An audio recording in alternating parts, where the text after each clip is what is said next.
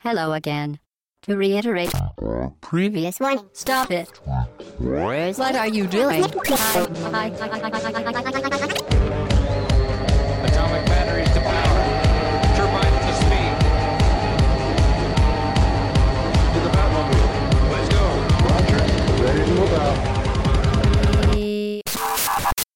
Podcast session 12 au bas-gauche-droite.fr. Bonjour, je suis Shin, nous sommes le dimanche 30 septembre et je suis aujourd'hui accompagné de Hobbs. Salut Hobbs. Salut tout le monde. Salut Pipo. Salut tout le monde, vous m'avez manqué. Et salut Fetch. Salut tout le monde. Alors aujourd'hui en vrac, nous allons parler de Double Dragon Néon, de Platinum Games, de Rocksmith, de l'Eurogamer, Expo. Expo. Et euh, nous finirons euh, sur nos brèves euh, comme, comme d'habitude. Habituel, ouais. Donc habituel, donc podcast d'actualité, messieurs. Et on va quand même commencer, avant, avant tout ça, par un débrief. Hobbs, je te donne la parole. Ouais, un petit débrief. Déjà, on voulait dire merci aux personnes qui nous ont fait des retours sur la qualité sonore de la semaine dernière. On a fait quelques petits ajustements. Effectivement, on a moins l'impression d'une réverbération dans le, dans le, dans, dans le son du podcast, donc ça passe mieux. Euh, si vous avez d'autres remarques constructives hein, du, même genre, euh, n'hésitez pas à nous en faire. hein. toujours euh, la même manière Alors, sur le forum. euh, Le forum, euh, Twitter, HBGDFR. Voilà, sur Facebook, enfin, où Ensuite. vous voulez, il y, a- il y a des tonnes de moyens de nous, nous contacter. Et si vous avez des remarques pas constructives, bah, c'est pas grave, ça fait augmenter le nombre de hits, allez-y. Merci.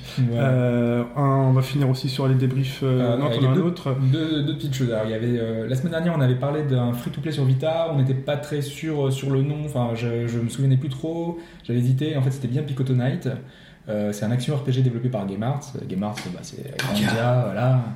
Euh, Ragnarok Odyssey sur Vita plus récemment.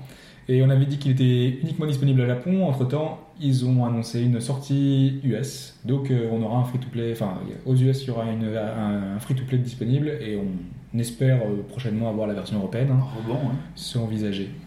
Et toujours enfin, dans le même genre, il y a deux podcasts, on avait dit que Mark of the Ninja, on ne savait pas s'il y aurait une autre plateforme, euh, parce qu'on en a parlé un moment, et finalement il y aura bien une version Steam en- qui arrivera euh, en octobre prochain. Pour nos amis PCistes. Voilà, et c'est vraiment un bon titre, donc euh, ceux qui ont attendu un petit peu pour les jeux sur PC. PCI, c'est peut-être même Mac, vu qu'ils sont sur Ah oui, Steam, Mac non aussi, Ah oui. c'est vrai. Ouais, la version Mac, je ne suis pas persuadé. euh, bon, enfin, bah. C'est possible, hein, mais je. C'est vrai que quand on dit dispo sur Steam, euh, c'est pas toujours dispo sur toutes les plateformes Voilà, Steam. Voilà. Il y a des jeux non compatibles, ouais. Et alors, dernière petite info, on va revenir rapidement sur euh, Rayman Jungle Run et euh, Super Hexagon. Qui vient de sortir sur Android. Donc, Ouais. euh, vous- Androidien, vous pouvez vous y mettre aussi. Ça peut être intéressant. La semaine dernière, Shin se posait la question euh, comment est-ce que les mecs qui font 40 secondes font 40 secondes? Et il s'avère que euh, Shin et moi, on a trouvé la réponse. On a trouvé la réponse, et alors qu'on stagnait euh, dans le ventre mou du classement, euh, alors que Pipo nous a fait un magnifique top, top 20, Sur le premier niveau, c'est ça? Sur, le premier niveau de rapidité. Ouais, Pipo nous a fait un magnifique top 20. j'ai fait un top 20, j'ai expliqué à Shin comment ça marchait et ce bâtard m'a mis une seconde dans la gueule et il nous a fait un top 10 puisqu'il a été 8ème mondial Tout à fait. sur 35 000 joueurs pour le premier niveau de Rayman Juggle ça, c'est la classe. Ah. Sachant que tu m'as expliqué comment faire, mais c'est un truc que j'avais déjà trouvé tout seul sans faire exprès. Mais tu m'as- c'est vrai que tu m'as aiguillé sur euh, comment utiliser. Et du coup, comment faut-il faire? Ah non, alors là, je l'ai dit une fois, je me suis fait avoir, plus jamais je donne les coins à champignons quoi. Euh, à côté de ça, on pourra aussi dire que euh, parmi les joueurs de hautbas-gauche-droite.fr, l'ami Nerdfou fait partie des 350 mecs dans le monde qui ont débloqué tous les niveaux de Super Hexagone. Ah ouais. Dont on a parlé il y a deux podcasts. J'avais fait une présentation rapide. Ouais. Et euh, au moment où je disais, donc pendant ce podcast, qu'on avait du mal à dépasser euh, les 40 secondes, ça. là on est tous allègrement au-dessus des 80 et Facile. quelques. euh, facile. Donc Nerfou est quand même très très fort parce que c'est. Enfin, le gars, il est. Soit sur Temple Run, que ce soit sur euh, Super Hexagoner, enfin, le gars, il est toujours devant, c'est vraiment un monstre. Vraiment. Ouais, mais il cheat, c'est obligé, il cheat. Il veut pas nous le dire, mais il cheat. quoi. Sur Bike Baron, sur, Ah Bike oui. Baron, il nous a mis la misère sur Bike Baron. Run, il a 22 millions de points, je crois. Ouais. 22 millions de points. Il joue pas sur, Sa partie moyenne, c'est 6 millions de points. sur iPad, c'est pour ça qu'il a un peu quelques avantages. Non, non, il joue sur, il dit qu'il joue sur, enfin, sur Super Hexagone, il Sur joue sur iPhone 4 et que Ouais. son téléphone en RAM, quoi. Je sais sur Moi, je iPad, ça a plus lent sur iPad. hein. On avait vu avec JB. euh, Sur Ouais, Super je Hexagone. Ah bah écoute, moi je l'ai sur les deux et sur iPad j'arrive pas à faire bon score. Très bien, messieurs. De toute manière, alors je voulais juste rajouter une Ouais. toute petite histoire sur Jungle, sur Rayman Jungle Run. allez. C'est que euh, Web 2.0, Web 3.0 euh, pour le futur, hein, euh, suite euh, au fait que j'ai aimé Jungle Run sur Facebook, euh, une amie à moi s'est mise à euh, Rayman Jungle Run. Elle a tellement kiffé que après une semaine de Rayman Jungle Run, elle est partie s'acheter une 3DS. Comme quoi, euh, on peut être casual gamer et devenir tout de suite gamer. Une belle histoire. La porte ouverte aux jeux vidéo sur, sur téléphone. Bah merci pour ces débriefs. Et Pipo, bah, je te laisse la parole puisque tu vas nous parler de Double Dragon Neon. Oui, tout à fait. Alors, il y a quelques semaines, quand on avait parlé des sorties de l'été, de la fin de l'été et du début de l'automne, je vous avais parlé de Double Dragon Néon et euh, Hobbs était très circonspect, on peut dire. Toi aussi, quand même, vu les couleurs. Oui, ouais, moi aussi néon, j'étais quand euh, même un peu circonspect. Bon, euh, Faut dire que visuellement, c'est pas très attirant. hein. alors, je, je- je vais y revenir. Donc, alors, Double Dragon, euh, bon, évidemment, ça fait déjà 3 ou 4 fois qu'on vous en parle avec Yoshi Kishimoto. Et puis, comme on aime bien ça, allez hop, générique.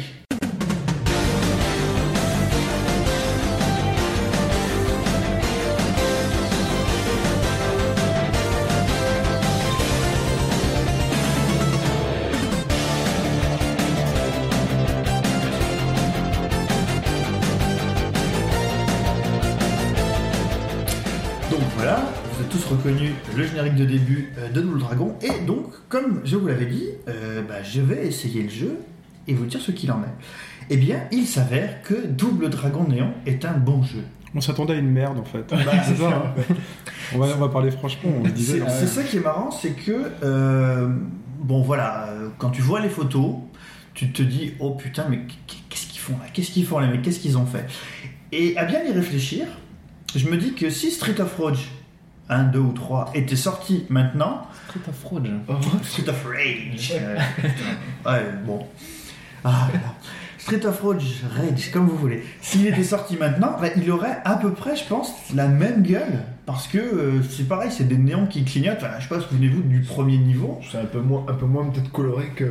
Ah oui, mais sur Mega Drive, tu pouvais pas faire ce genre Ouais, d'effet. Ah oui, oui. Enfin, Euh, Est-ce qu'on aurait eu ça? Ouais, Je suis pas sûr un peu Je sais pas, moi j'ai un niveau plus urbain, un peu plus. alors, euh, pour Street of Rage néon peut-être. pour le coup, je suis pas sûr. Alors, alors pour parler de, donc, du jeu, euh, il faut savoir que euh, alors, Double Dragon est bien à mi-chemin, donc cette version, entre, euh, donc je dirais, euh, histoire et euh, contemporanéité. C'est-à-dire que à la base, donc c'est un beat'em up, donc ou brawler, donc euh, considéré plus ou moins en deux dimensions. Donc on se bat sur un plan. Et euh, le jeu a de son aîné sa grande rigidité. Alors bon, évidemment, euh, si vous êtes Clara Morgan, la rigidité, ça vous plaît. Mais si vous êtes euh, un joueur contemporain, c'est plus difficile. Donc il s'avère que, euh, voilà, si vous arrivez à dépasser euh, ce premier contact euh, un peu raide, euh, Un peu old school en fait, on retrouve. euh, carrément old school, Voilà. ouais, puisqu'on retrouve un peu le problème des De toute façon, je pense que Double Dragon Néon s'adresse avant tout aux Voilà, personnes qui ont joué à dans Double le- Dragon à l'époque. La Je pense quand même. Mais alors, il faut savoir que donc vous avez le problème inhérent à ces jeux-là, c'est-à-dire que quand vous cognez un mec, s'il n'est pas tout à fait sur la même ligne que vous, euh, vous savez pas trop si vous pouvez l'avoir ou pas. Ça, c'est le même problème. C'est bien, ils l'ont conservé. Mais à côté de ça, pour donner un peu de rejouabilité au jeu et puis lui donner un habillage un peu plus euh, nouveau, alors Double Dragon se joue avec deux boutons, euh, Ouais. point pied et en fonction Les de l'endroit boutons, t'as aussi le coup de pied, le coup de genou sauté. en appuyant sur les deux boutons, ouais. double avant. Donc on a gardé euh, des vieilles techniques de l'époque, mais contrairement à la version NES, que euh, par exemple Fuchs a beaucoup essoré, ou la version Master System sur laquelle j'ai vraiment passé des heures et des heures Alors que moi, j'ai passé des heures sur la version de Game Boy. aussi. Ah, voilà. Eh oui. Et vraiment de, de partout. Donc voilà, on a tous passé des heures sur Double Dragon. Au lieu d'avoir un coup vers l'avant, un coup vers l'arrière, et euh, en fonction de la position où vous êtes, euh, ça donne un coup différent. Là, il y a un bouton pour le point, un bouton pour le pied, un bouton pour la chope, un bouton pour le saut, un bouton pour la course, et un bouton pour le coup spécial, et un bouton pour euh, le ducking qui est aussi l'esquive. Donc Alors ça fait 7 boutons là. Ouais. Là, pour le coup, on est passé de, de double dragon euh, à l'ancienne. pour sauter, il fallait faire justement le coup de genou pour sauter. Voilà. Voilà. Donc là, maintenant- petit bruit là, Mm. quand il sautait. Du coup, ça complexifie pas un peu le, un peu le jeu? Euh, alors, ça ne complexifiait pas le jeu parce que, en fait, on peut le euh, traverser en se contentant d'appuyer sur le bouton point comme un point.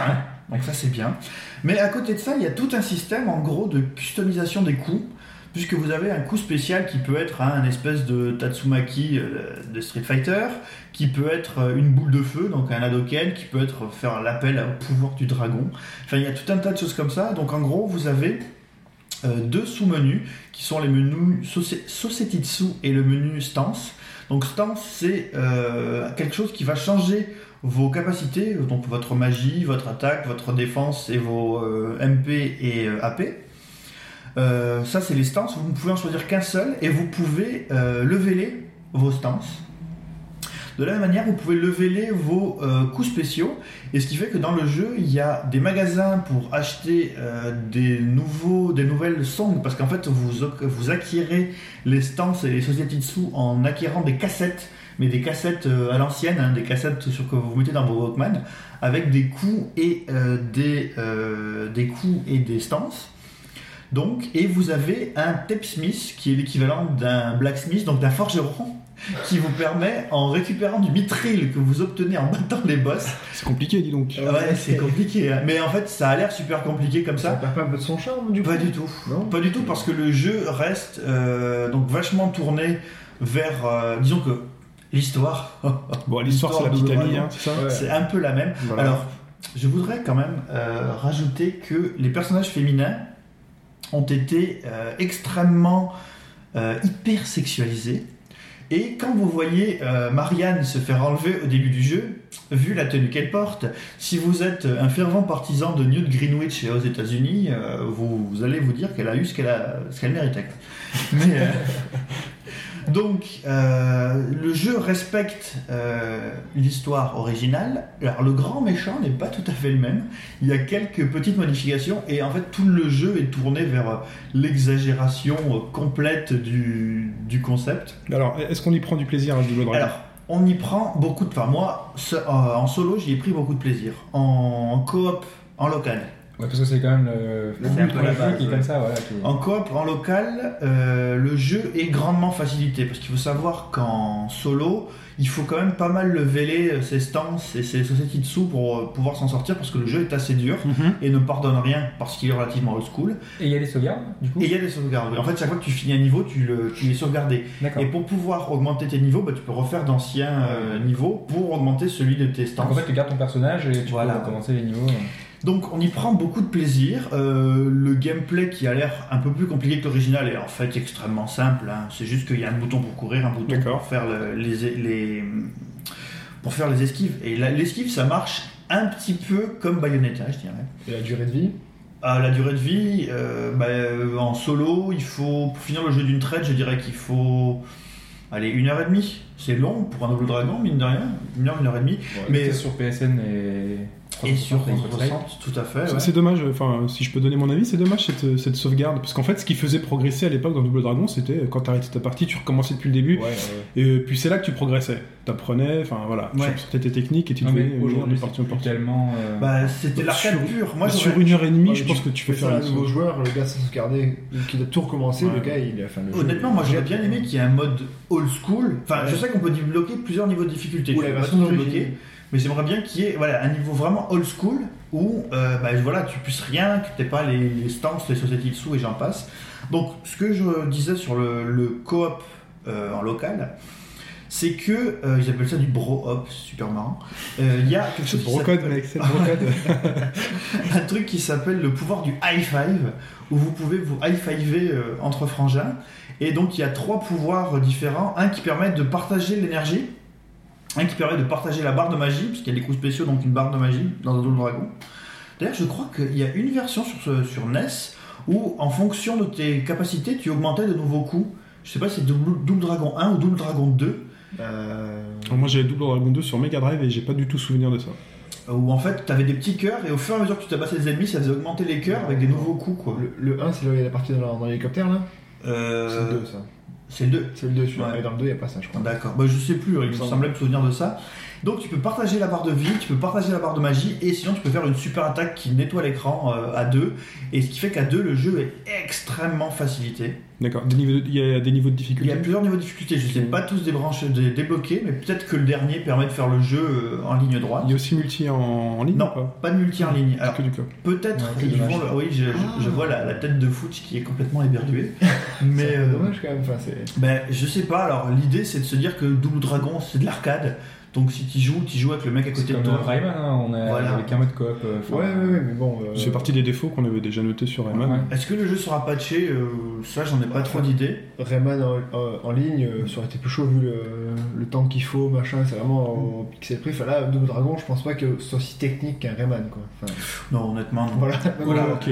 Tous, les, Ok. tous les ennemis, il y a Donc, tu, les donc tu nous conseilles finalement ce double dragon néon est honnêtement, si vous avez fait des doubles dragons, et là vous êtes beaucoup autour de la table à avoir fait des doubles dragons, ça vaut le coup. C'est 800 points, je crois, c'est même pas 1200 points, ça Mhm. vaut largement le coup. C'est marrant, euh, il y a les musiques originales, euh, le système de jeu est vachement bien pensé, c'est super drôle. On retrouve le même système de, de color swap pour les ennemis, Mhm. donc vous avez trois fois les mêmes ennemis euh, qui changent de couleur au cours de l'histoire. Mais qui sont meilleurs en fonction des couleurs. Ouais, qui sont meilleurs en fonction des couleurs. Et surtout, là, chaque fois qu'un personnage apparaît, vous avez une espèce de- d'introduction comme dans un film avec le nom du personnage et un descriptif de deux lignes. Donc, on vous voyez C'est un peu le. comme euh, ça s'appelle Dynasty Warriors, ça, avec le, le zoom tout autour du personnage et le Ouais. nom du personnage en dessous sont descriptifs. Ouais. Et donc là, par exemple, quand vous avez le premier mec qui apparaît, là, le, gars- le mec avec l'afro, c'est euh, sous un truc qui lui dit euh, le- la chair à canon, vous allez vous taper tout le, pendant tout le jeu. Euh, quand vous voyez apparaître les espèces de, de tentatrices, là, les meufs habillées en cuir, vous avez un truc du genre euh, la tentatrice sadique. euh, Ok. Donc voilà, c'est moi je vous le conseille parce que j'ai vraiment beaucoup aimé, alors que je portais vraiment avec un super mauvais a priori. Donc ça me rassure quant aux capacités de WayForward, qui est donc le, le développeur du jeu. Euh, WayForward, donc qui a fait encore chanter, qui va sans doute refaire un chanter, il semblerait, sur Wii U. Euh, c'est euh, annoncé sur le site de, de l'éditeur et c'est annoncé sur, euh, du développeur et Wikipédia. Donc voilà, e- essayez-le, faites-le, c'est très bien. Ok. Et ben écoute Pipo, je vais te laisser la parole pour que tu nous parles de manière plus générale des beat'em up. Voilà. Donc, euh, suite à, à ce jeu-là, donc j'ai fait rapidement un point avec moi-même sur le beat'em up euh, en 2012. Et euh, donc, on peut voir que euh, le beat'em up 2D, donc euh, sur un plan légèrement incurvé, façon, façon Double Dragon, façon Final Fight, se retrouvait pas mal sur les plateformes de téléchargement, PSN et Xbox Live Arcade.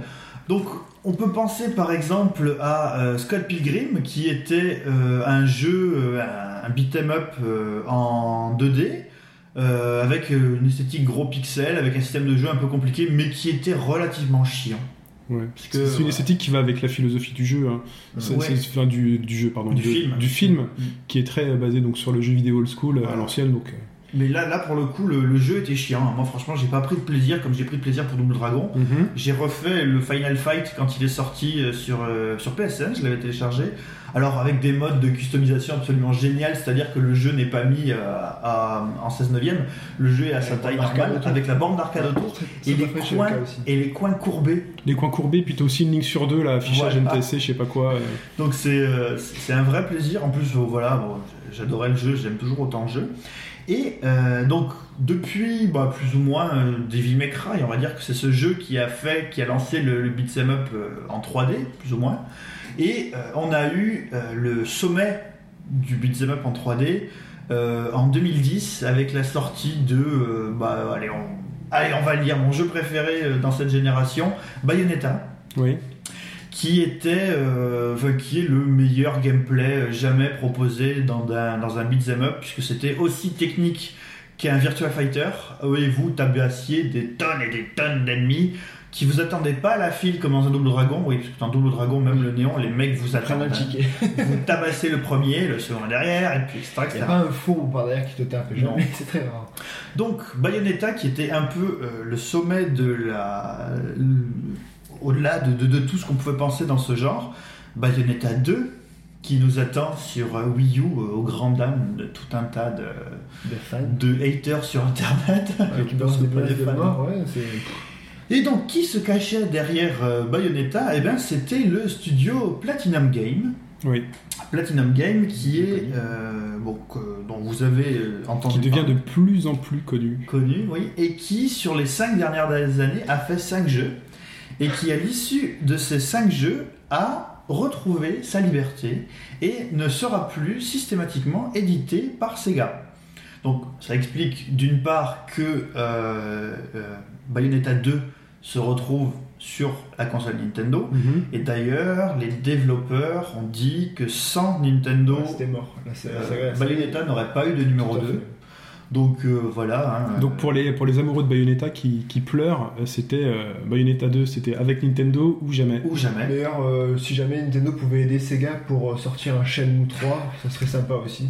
Alors, euh, alors justement, ça Ah, je viens d'avoir une vision. Excusez-moi, je viens d'avoir une vision à Shenmue 3 avec la manette, euh, U avec la mablette, avec la mablette qui permet de tourner autour de, de soi pour regarder dans les recoins et ouvrir les tiroirs.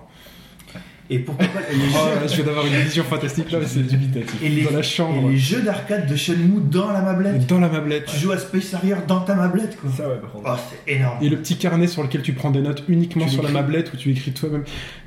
Là, j'ai eu Alors, un moi, Je préfère attendre sur euh, PS4 ou Xbox euh, 1620 Moi, dès qu'ils pour avoir quelque chose de magnifique en fait. Oh là là. Euh, bon, bah, Sega et Nintendo, si vous nous écoutez. euh. Bon, allez, on continue sur Platinum. Donc Platinum Game qui ne sortira plus de jeux chez euh, Sega, mais qui va, euh, bah, qui a retrouvé sa liberté et qui maintenant va euh, développer euh, en fonction des gens qui viendront les chercher. De l'argent. Les mercenaires. Bon, pas spécialement des mercenaires. Bon, regardez Level 5, euh, ils ont travaillé pour pas mal de gens et puis à chaque Mhm. fois ils se sont, ils ont fait de- du bon travail. Donc euh, C'est un Platinum. peu moins le cas. Enfin, en ce moment, il, il- pour les, les imaginer, c'était vraiment énorme le L5 et là récemment, ils n'ont pas fait que des non plus des hits. Ils se sont ils un peu calmés. qui un peu baissés. ouais. Donc pour revenir sur Platinum, euh, il y a un long article qui est sorti dans le Edge du mois de... euh, Alors je sais jamais avec Edge parce qu'ils ont toujours un mois d'avance. Donc dans le Edge 247 de 10, pa- de 10 pages sur le, le studio et qui euh, présente un peu bah, l'histoire de Platinum sur les, les 5 dernières années. Donc les 5 jeux sortis chez Platinum sur les 5 dernières années sont dans l'ordre. Tout d'abord chez Nintendo, puisque Mhm. Platinum a sorti son premier jeu en tant que Platinum, donc euh, construit sur les restes du Studio 4 et de Clover Studio de Capcom, les mecs qui avaient fait Okami. Mad World, qui était un jeu en noir et blanc et rouge. Et rouge. Un jeu Beaucoup de rouge. hyper violent, avec euh, une violence incroyablement Qui était très étonnant sur, Ouais. la, sur la console. euh, Un des rares jeux gamers sur euh, Wii. hein. Ouais, ouais, c'était. un Un des jeu- premiers en tout cas. Un des premiers, voilà. Surtout violent, quoi. C'était ultra violent. Alors, moi j'y ai joué et ce jeu avait un don particulier, c'est qu'il me filait systématiquement mal à la tête. C'est un truc de fou quoi. Pourtant j'aimais bien, mais j'avais mal au crâne à petite jouais. nature. Bah écoute, j'ai aucun problème avec le, le fauve des. euh, Non, mais toi, il faut du néon, il faut du rose Ouais, fluo. c'est ça. ouais. Il n'y a pas assez de couleurs pour moi. On a compris. Donc, qui était un bon jeu, mais qui s'est pas trop bien vendu. Le deuxième jeu, Sur Wii, euh, voilà. Enfin voilà, Ouais, la, la ouais. cible n'était pas sur Wii. Ben, en fait, c'était Ouais. un peu le, le milestone qui disait que euh, ben, quand tu es sur parti sur Wii, faut pas s'attendre à ce que ça marche trop bien. Ouais. Donc le deuxième jeu sorti euh, par Platinum Games, c'était Infinite Space sur 3DS, qui, sur DS tout court, qui était euh, un RPG spatial euh, dans des proportions gigantesques. Un jeu qui avait, alors, c'est un peu loin, mais qui ressemblait pas mal à Elite dans sa dans ce qu'il voulait faire. Il Et- c'était plus scénarisé quand même. c'était beaucoup plus scénarisé, mais il y avait quand même énormément de, de gestion autour de ça. Donc là, Platinum a donc des jeux édités par Sega, toujours, a arrêté de sortir des jeux chez Nintendo. Et son troisième jeu, son, euh, le pinacle de son travail, c'était Bayonetta sur euh, PS3 et 360. Dans cet article, PS3, d'ailleurs, c'était un peu. Oh. C'était pas vraiment sur cet article, on apprend que euh, Platinum, n'ayant pas le temps de développer le jeu en interne, l'a passé aux équipes de Sega Ouais. et pour eux, ça reste aujourd'hui le plus gros échec de leur carrière. C'est clairement euh, Ah, le biggest failure. Ah, c'est horrible comme jeu. Moi, que- PS3, c'est. le jeu rame, les couleurs sont On lavasses. parle de la version PS3. On parle Ouais, de la version ouais, PS3. ouais, Parce que la version 360 est très très bien. Enfin, Bon. Ah oui, oui, Ça n'a pas empêché le, le baron sur les forums euh, de platiner le jeu sur PS3. Ouais. Euh, suite euh, à Bayonetta, on a eu droit à Vanquish, qui a été pas mal euh, aimé aussi, qui était un TPS ultra nerveux. Ouais, qui était Ouais. vraiment très sympathique. Il était un peu court, un peu. Et euh, là où euh, ça a commencé, où on a vu que c'était un peu le champ du signe entre Sega et euh, Platinum Game, Ouais. c'était euh, la sortie de euh, Anarchy Reign, qui a un autre nom euh, au Japon, qui fait que le jeu pour l'instant est sorti au Japon, mais pas annoncé encore dans le reste euh, du monde. Et en fait, il faut savoir que le jeu, euh, les mecs de Platinum Game avaient vu venir le coup, puisque le jeu a les sous-titres japonais et qu'il est region free. Ce qui fait que bah, si vous voulez vous le procurer euh, en import, c'est fort possible.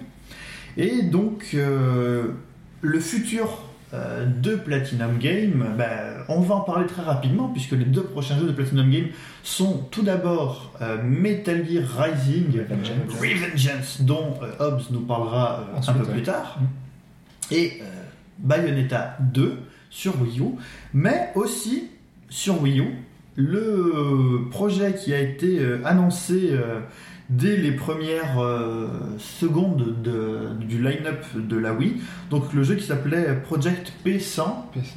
dont j'ai complètement oublié le vrai nom, puisque le nom a changé. Et est The Wonderful Song. Ouais. hein. The Wonderful C'est ça, 100, tout ouais à fait. qui est un espèce de, euh, de beat'em up toujours, mais où en fait vous vous battez en, en team de super-héros. Donc euh, avec Warrior Orochi, euh, on va voir ce que ça va donner. Qui a l'air d'être un très très bon jeu. Et euh, bon voilà, c'est un article extrêmement intéressant euh, où on apprend comment Platinum a grandi donc sous l'égide de Sega qui leur permettait d'être distribués et comment maintenant, ayant fait suffisamment leurs preuves, en particulier auprès des gamers, parce que bon, on va pas se cacher sur le fait que Bayonetta c'est euh, pour les gamers un très grand jeu, mais euh, pour le public général, euh, c'est plutôt quelque chose d'assez ridicule avec une espèce de euh, grognasse habillée avec ses habits en latex. Non, c'est ses habits, c'est pas du latex. Ils sont c'est ses cheveux. Son cheveu, elle est habillée en cheveux. Et avec Euh, les musiques d'Elena Noguera. Avec la chanson, oui, euh, avec une reprise de Fly Me to the Moon par Elena Loguera, qui est euh, enfin, extraordinaire dans le jeu. Quoi. Mais c'est tout le kitsch, c'est tout le kitsch du jeu, c'est un jeu kitsch. ouais, Tout est kitsch dans ce jeu. Et en fait, ben voilà, à partir de, de Platinum, on a une idée, on peut se faire une idée, et puis euh, ils discutent de ça dans l'article entre la vision occidentale du jeu qui va toujours vers le réalisme et la, vis- la vision japonaise. Euh, ils veulent pas non plus être enfermés dans le carcan euh, éditeur japonais, donc euh, jeu kitsch, machin. C'est surtout, enfin ce qu'on voit surtout chez eux, c'est une grande maîtrise des mécaniques de gameplay. Parce que ceux qui ont joué à Vanquish reconnaîtront qu'en tant que TPS, il est d'une précision infernale. Bon, Bayonetta, je vous en parle pas, hein, parce que. Bayonetta, il y a une palette, un nombre de palettes de coups et une gestion de la. On n'est pas obligé de maîtriser, hein. Non. Pour, pour ceux qui n'ont pas joué au jeu, on n'est pas obligé de maîtriser Non, toutes non. les palettes de Non, Non, non. Pas toute la palette, mais t'es obligé au moins de les esquives déjà sur. Les esquives, bon. Les, C'est la base du gameplay quand même. les esquives, c'est pas le plus compliqué. Il y a un petit éclair de lumière qui apparaît au moment où le. Par contre, en difficile, ça commence à devenir Ouais, voilà. On, on est d'accord, mais pour en quelqu'un fait, qui voudrait s'y mettre de manière totalement, euh, enfin, c'est Bah, banale, on peut y aller en bourrinant et en esquivant. Il est pas si accessible que ça par rapport à un Devil May Cry ou quoi, parce que franchement, même en mode normal ou en mode enfin, normal, il y a quand même, il faut quand même du level. Donc je, je suis pas sûr que. Ah, hormis sur l'esquive, euh, enfin sur Bayonetta, on a tout un système par exemple qui permet de démarrer un combo, Oui. euh, d'esquiver et de reprendre le combo combo derrière. euh, derrière. Ça, par exemple, déjà c'est quelque chose que j'ai jamais fait parce que je suis totalement incapable de faire ça. Ça, faut un bon niveau. Déjà de me vrai souvenir où j'étais dans le combo. euh, voilà. Donc moi je maîtrisais quoi? 3 4 enchaînements que je trouvais super classe. Et tu pouvais déjà t'amuser. Je les répétais, Oui, tu t'amuses. je faisais attention à esquiver et puis, euh, puis, puis voilà. Ben, enfin voilà, c'est un jeu qui propose vraiment plusieurs niveaux de lecture et c'est assez ahurissant.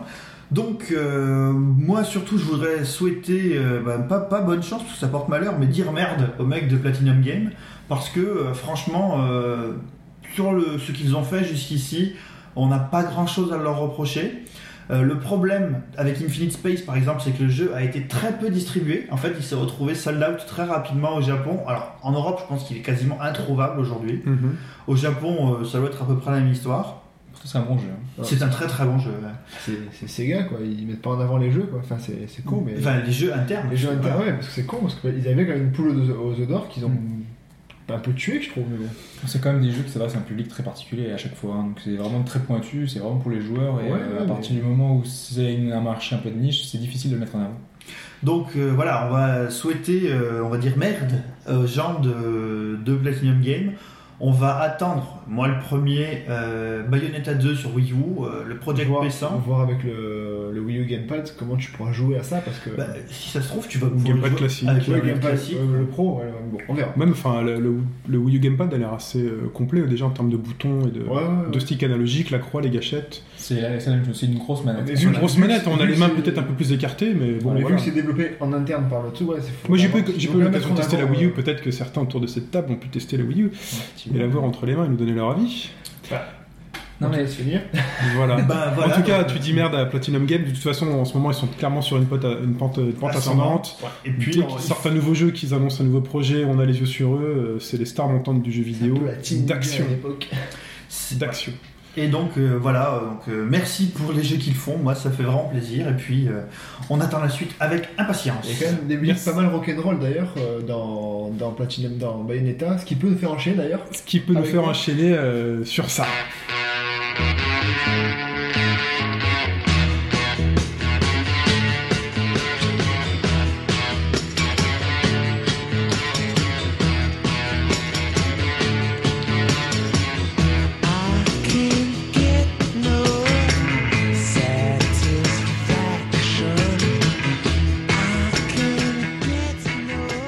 Avez reconnu euh, donc les Rolling Stones avec euh, Satisfaction, I Can Get No Satisfaction, qui pourrait éventuellement résumer un premier avis que je vais vous donner sur Rocksmith. Donc messieurs, je garde la parole pour vous parler de Rocksmith que j'ai reçu il y a 24 heures, pile poil, puisque je l'ai récupéré hier matin à la poste, un énorme pack euh, non emballé en fait, tout le monde savait ce que c'était à la poste, avec une guitare à l'intérieur, le jeu, euh, le tout pour poser, pour brancher ça à ma Xbox 360.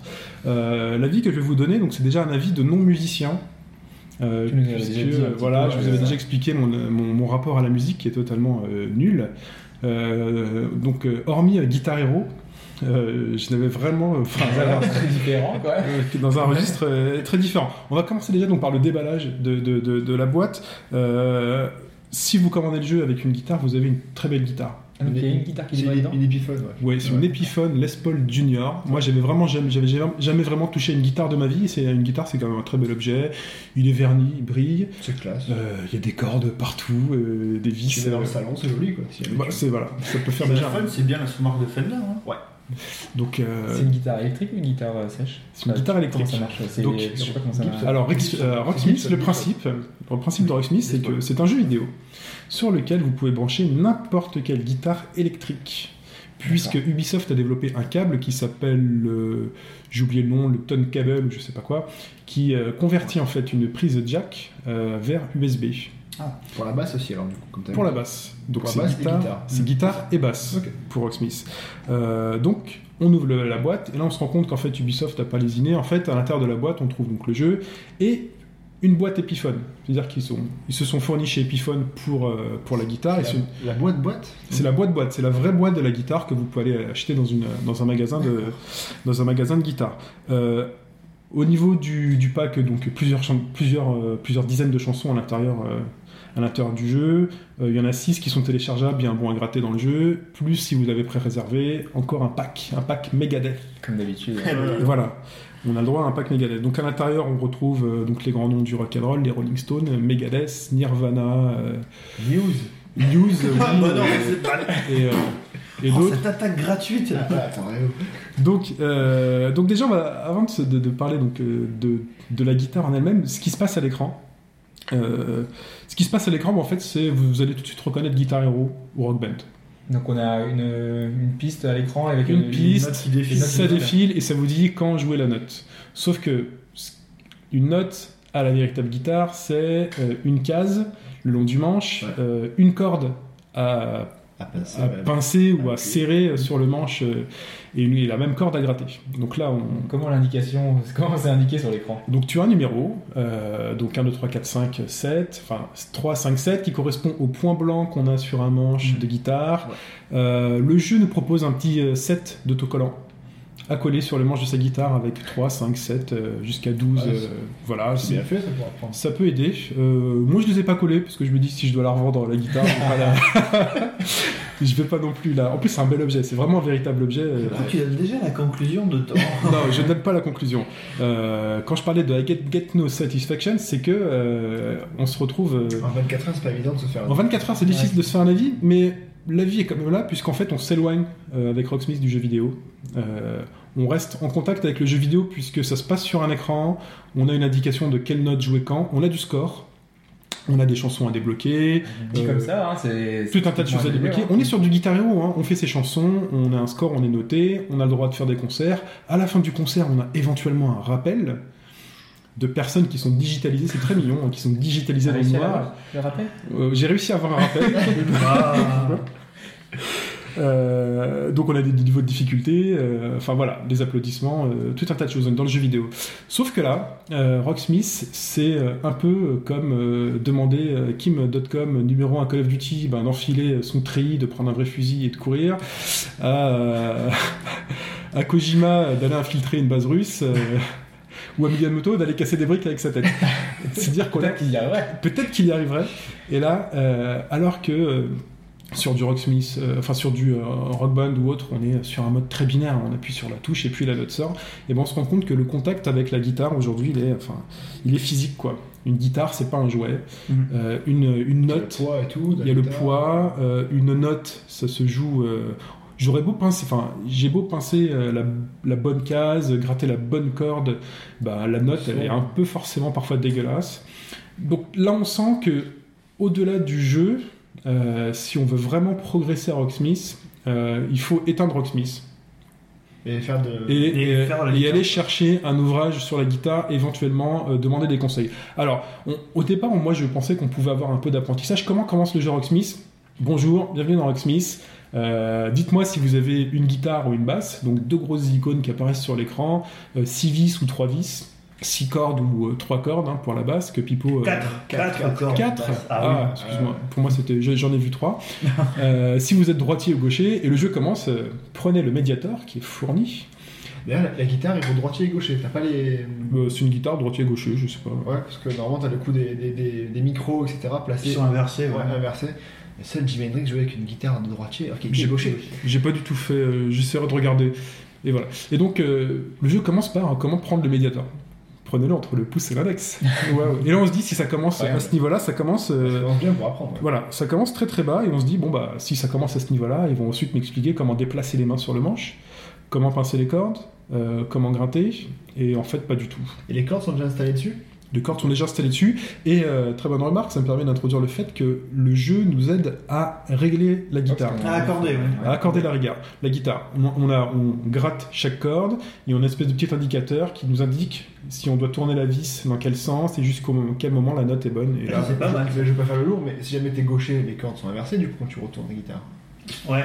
Normalement, tu. mais tu dis, hein, Tu dois aller. Ouais, non, non, mais tu indiques au jeu, euh, tu indiques au jeu si tu l'as pris en mode droitier ou gaucher. ouais, du coup, faudrait... tu la reçois comme un, comme un droitier, la, la guitare, en fait. J'ai l'impression de la recevoir comme un droitier, mais Ouais, Donc si enfin, t'es moi je suis droitier. et tout remettre dans l'autre sens. C'est ça C'est c'est possible. Mm, Ouais, C'est possible. doit être un peu. Ouais, Ça, euh, sinon, bah, tu en fais quand même en droitier. euh, ouais. tu, te ouais. tu te- Bah, sinon, quand t'as jamais fait de guitare, tu peux apprendre comme ça. euh, Tu vas le gaucher, apprendre. Ouais, pas. donc tu te débrouilles. Euh, donc avant chaque chanson, on nous demande de gratter chaque corde pour vérifier qu'elle est bien accordée. Euh, pendant qu'on joue, euh, le jeu est assez précis, c'est-à-dire qu'il est capable de nous dire visuellement sur l'écran si on a placé les, les doigts trop à gauche ou trop à droite sur le, sur le manche. Par exemple, je dois pincer la première corde sur la case droite, j'essaye de le faire un peu à l'aveugle, je suis sur la case 2, euh, la note est pas super, et là j'ai des petites flèches qui m'indiquent que non, non, euh, c'est plus à droite, euh, ou t'as pas. voilà. D'accord. Donc euh, on est à un rapport donc très physique avec la guitare. Euh, les notes euh, des niveaux sortent difficilement. Alors la difficulté s'adapte automatiquement. Donc D'accord. la première chanson sur laquelle on commence, notes, trucs. on commence sur I Get Gun- on, on commence sur Satisfaction pardon de, de Rolling Stones. guitare hein, pour ça. On, si, si, on même. et on joue une note toutes les 10 secondes. Et si le jeu voit qu'on les sort facilement, au bon timing, avec la bonne tonalité, il en rajoute au fur et à mesure. Parce qu'au début, il faut regarder et le manche et la télé, vu que. Voilà, c'est très très compliqué. Euh, Il voit ensuite, il augmente le niveau de difficulté, il le dit, et là, quand euh, il faut déplacer la main, changer la corde, euh, on, voilà, on se foire, et puis le jeu revient un peu en arrière, et nous repasse au niveau de difficulté inférieur. Donc, euh, Rocksmith, comment dire? C'est un jeu, en fait, qui est plutôt, euh, je pense, euh, destiné aux gens qui savent déjà utiliser une guitare. Pour avoir de la satisfaction dès le début. C'est pour ça que je disais euh, I can get no satisfaction, sachant que moi, je n'ai pas eu le plaisir, hormis de sortir une note à un moment donné. Mais quel est l'intérêt du coup pour ceux qui, ont, Ouais, c'est ça. qui savent jouer c'est- Enfin, ils savent jouer ces morceaux donc ils ont Tu pas prends, besoin tu de. prends euh, Guitar Pro et tu me dévoues sur Guitar Pro. Bah ouais. Ah, bah, L'intérêt, justement, bah, c'est d'avoir d'avoir cette approche jeu vidéo directement. C'est-à-dire, c'est un guitar héros pour, pour guitariste. Tu as cette approche du score, puisque tes chansons sont de plus en plus compliquées, je pense. Euh, Qu'en plus, tu as un ampli intégré à la, à la, à la, à la console. Euh, le son est bon de l'ampli? Enfin, c'est des- ah, le son est bon. Enfin, moi, je trouve que ça, ça sonne, ça sonne rock'n'roll, quoi. Parce que je veux dire, quand tu joues, passes d'un morceau de va Rolling Stone à Megadeth, le son de guitare ne doit pas être le même à la base. Euh, Est-ce que Ça s'adapte. Ça modifie attends, ok. Ça s'adapte. Il y a plusieurs. euh, Enfin, j'ai pas les termes musicaux parce que voilà, hein, je suis un néophyte total, mais tu as différents arrangements, différents boîtiers que tu gagnes au fur et à mesure. Donc, euh, au fur et à mesure, on fait les chansons, on acquiert de nouvelles techniques. Enfin, il y a de nouvelles techniques qui apparaissent euh, au niveau du jeu. Donc, les notes étouffées. Donc là, j'apprends qu'il faut que je colle ma paume euh, sur la racine. euh. Et du coup, ça t'a appris des choses, tu vois Ça m'a appris des choses, euh, tenir une note ou euh, voilà. tu apprends que dalle. c'est c'est vraiment du hein. C'est du rouge, du jaune, euh, les cases.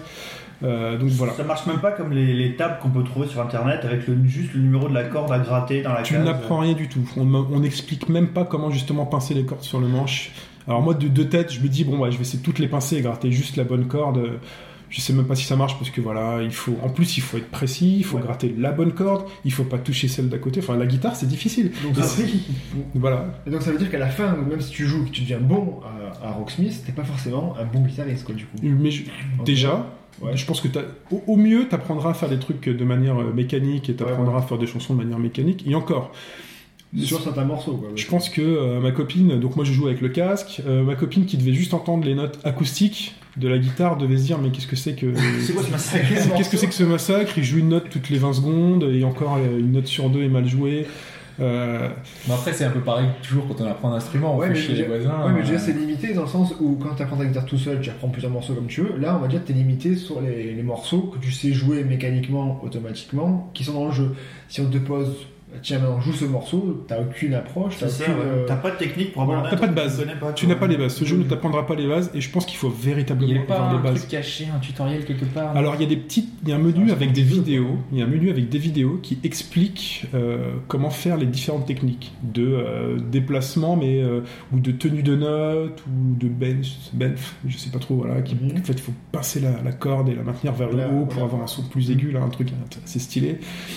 Mais euh, c'est vraiment trop obscur et il manque véritablement les bases qui disent voilà pour pincer. euh, donc, c'est- là où ça reste du jeu encore. ça l'est- c'est là où ça reste. euh, non, c'est là où ça reste. euh, où il faut déjà avoir touché une guitare Ouais. pour commencer à s'amuser sur ce jeu et avoir de la satisfaction euh, assez rapidement. Là, je sens que moi, si je veux vraiment progresser, il va falloir que j'éteigne Rocksmith ou alors que je le laisse en mode ampli. Il y a un mode ampli simple dans le jeu qui permet juste voilà, de gratter et de s'entraîner. Moi, j'ai beaucoup de mal à passer de la case euh, quand même première corde, euh, case je trouve 3 à que cette 5. Rocksmith, que t'aies une console, que t'aies une télé, et à la limite que t'aies un système 5 points pour ta télé pour avoir du bon son, ça coûte moins cher qu'acheter une gratte et un ampli. hein. Ça coûte, enfin, franchement, Ouais, quoi. Je sais Ouais, pas tu- combien coûte T'as un ampli. des packs pour démarrer, de, ça coûte 200 euros. Ben Un voilà, mini ampli et petite guitare, c'est peut-être pas une épicerie. Là le pack est à deux, là le pack est à 200 euros hein, Ouais, avec voilà. la guitare. Donc c'est une guitare, euh, c'est une guitare qui coûte 100, la 100 console, quel- 100 la quel- c'est une guitare Ouais, qui coûte 100 et quelques euros hein, dans la vraie vie, j'ai vérifié. Donc on paye le Non, juste c'est prix. c'est- euh, c'est une bonne, une bonne guitare, l'Epiphone, c'est une bonne marque. On paye le juste prix pour le pack. Après, euh, voilà, Euh, il faut vouloir. En fait, il faut avoir envie ensuite de véritablement apprendre la guitare. Donc on va dire, toi qui étais à la limite chaud bouillant euh, de, de commencer à jouer sur Rocksmith, t'es un peu redescendu en température alors. Je suis un peu refroidi. Ouais. Là, euh, tu te rends compte. Là, tu vois la- le, le chemin à parcourir D'accord. pour réussir à sortir au moins. Pas pour tout le monde. Mais est-ce que tu notes. voulais toi jouer de la, enfin, t'aurais voulu jouer de la guitare euh, Est-ce que c'était ton but par rapport à- avec le jeu ou c'était J'aurais tu au moins- que ça allait t'amuser et en J'aurais au moins voulu, euh, après quelques heures, être capable de faire le tin tin tin nan, nan, mais peut-être de manière gratuite pour aller chez quelqu'un, prendre une gratte et faire regarde, je sais Eh, faire ça. tu vois, je sais faire ça. Mais là, je suis, je euh, suis déjà incapable de passer de la première à la deuxième corde sans aller toucher les deux en il même faut temps. bouger sa main, machin et tout, faut de la rapidité. C'est compliqué. Mais c'est la guitare, c'est la guitare. Et donc là où à l'époque les guitaristes se foutaient de la gueule euh, des gens qui, euh, à tort, ils se foutaient de la gueule à tort des gens qui voulaient jouer à Guitar Hero en s'attaquant en disant Mais attendez c'est pas de la vraie guitare. Là les guitaristes euh, ont leur challenge, ont leur challenge puisqu'il y a un score, il y a une jauge à la fin de la chanson euh, donc qui part du bas de l'écran en haut de l'écran. Euh, moi je dois remplir quoi 3-4 pixels, 3-4 lignes pas plus. Euh, donc donc voilà mais le jeu en fait n'est pas frustrant parce qu'il te permet en fait de de, de changer de chanson. C'est pas punitif comme un rock band, quoi. C'est pas punitif parce que quoi qu'il arrive, la chanson, tu vas la finir. D'accord. Ah, c'est bien. Non, non, quoi qu'il arrive, la chanson, tu la Ah ouais, finis. sinon, non, non, Non, tu vas- rapidement dans Guitar Hero. tu vas, le tu vas ouais. passer, tu vas passer à la chanson d'après. Tu vas faire ton concert. J'ai réussi à avoir un rappel. Me, me demandez pas pourquoi. Les, les- les gens digitalisés applaudissaient à la fin. Euh, et, et en fait, on a les conseils Rocksmith. En fait, Rocksmith nous dit euh, ce qu'il aimerait qu'on fasse. euh, et donc, euh, soit répéter encore la chanson, soit s'entraîner sur des riffs. Mets le feu à ta guitare et joue avec les dents. Donc le riff, Ah euh, je, vais, je vais conclure rapidement. Donc le- la partie riff en fait permet euh, de s'entraîner sur un enchaînement. On a 5 vies et donc euh, premier niveau, euh, on, on fait donc très peu de notes. Il voit qu'on les a réussi, il passe, il nous rajoute quelques notes, mais sur la, vraiment la même partie de la chanson jusqu'à ce qu'on ait plus de vie. Voilà. C'est comme ça qu'on apprend la guitare. façon, hein. voilà, Et il y a- des heures de travail. Voilà. Et il y a une partie euh, guitare arcade. Jeu de Ah, mots, hein. ouh. Guitare arcade, donc qui s'appelle Guitar Arcade dans le jeu, avec un jeu qui s'appelle Duck. J'ai pas encore des, ça fait 24 heures que j'ai le jeu, j'ai pas encore débloqué euh, les autres. Et celui-là, en fait, on a l'écran, on a euh, une, une matrice en fait sur l'écran, des canards qui partent de- du bas de l'écran vers le haut, et chaque canard en fait correspond à une case. Et donc il faut passer euh, la bonne corde Pour euh, sur la case, Et voilà pour tirer en fait. t'as un chat qui sort. Mais oui, on tire, on tire sur des canards avec la guitare. Euh, et là, en fait, ça peut éventuellement aider à se déplacer. voilà, j'ai pas encore assez de recul pour, euh, pour vous dire si ça m'aide à déplacer. euh, voilà. Euh, d'inst- d'instinctivement euh, de passer de la case euh, 1 à 7 sans me gourer parce que là, euh, en fait, ce qu'on fait, c'est qu'on tire. On gratte, on gratte, on tire, on voit qu'on a tiré à côté, donc on redéplace encore un peu sa main et ainsi de suite.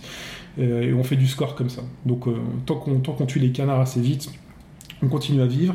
Euh, donc je conseillerais Rocksmith pour les néophytes.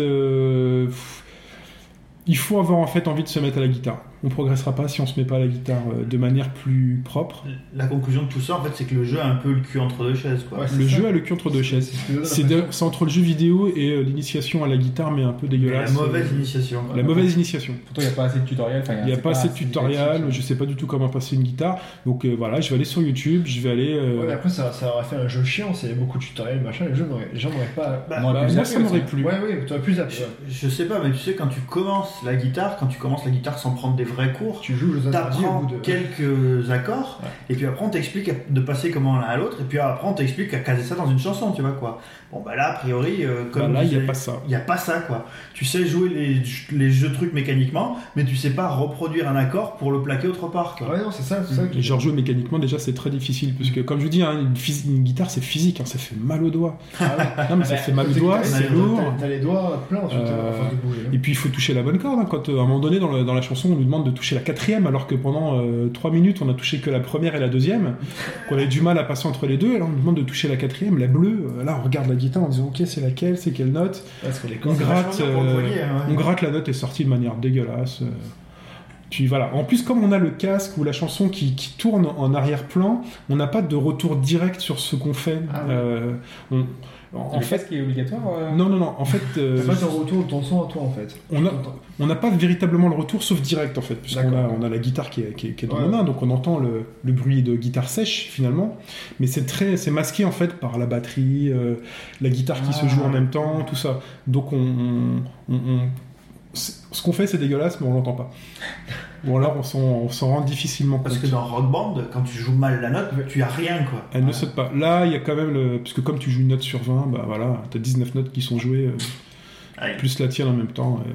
Donc, euh, donc voilà. On va euh, conclure euh, sur. euh, Rocksmith, juste pour, te, pour ajouter la- l'info, que Rocksmith est un sur PC et il va enfin sortir le, mois prochain, le 16 octobre, donc sur PC. Il faudra là aussi le matériel pour relier donc la, gratte à l'ordi au PC. Il y a une démo qui est disponible sur Steam, ce qui sort sur Steam aussi. Donc euh, voilà, ben, si vous avez aimé ou pas, vous êtes joueur sur, PC et pas sur console, pourquoi pas. Maintenant, euh, ben, comme tu le dis, Chine, il faudra peut-être voir sur le long terme si ça peut, euh, si tu as persévéré sur le jeu ou pas. Bah, je, je sais pas. Je vais commencer à m'enseigner sur déjà voir si on peut progresser facilement sur déjà les techniques de déplacement de main sur le manche et tout, pour voir si je peux essayer de trouver un peu de, de satisfaction à ce jeu. Sinon, euh, bah, d'ici euh, trois semaines, un mois, euh, je posterai éventuellement une annonce. voilà, c'est un peu le, c'est un peu le mythe, le mythe de l'ado euh, qui s'achète une gratte. euh, Qui a pas réussi à pécho avec, et donc voilà. Papa, maman, j'ai acheté une gratte, je suis déjà dans un groupe, mais t'as jamais pris de cours, t'inquiète, on va ça déchirer. Trois mois après, bon, Voilà, et puis voilà, j'ai on tout prend du grinder en impro. Mais vraiment, les premières, voilà, hein, après 24 heures après, je me demande pourquoi je me suis pas plutôt payé FIFA 13 et Assassin's Creed 3. Mais voilà, parce qu'à 190 euros quand même euh, l'investissement. euh, Mais bon, voilà, je pense que ça se revendra facilement. euh. Ju- Juste pour, euh, je voudrais juste rajouter Ouais. un truc.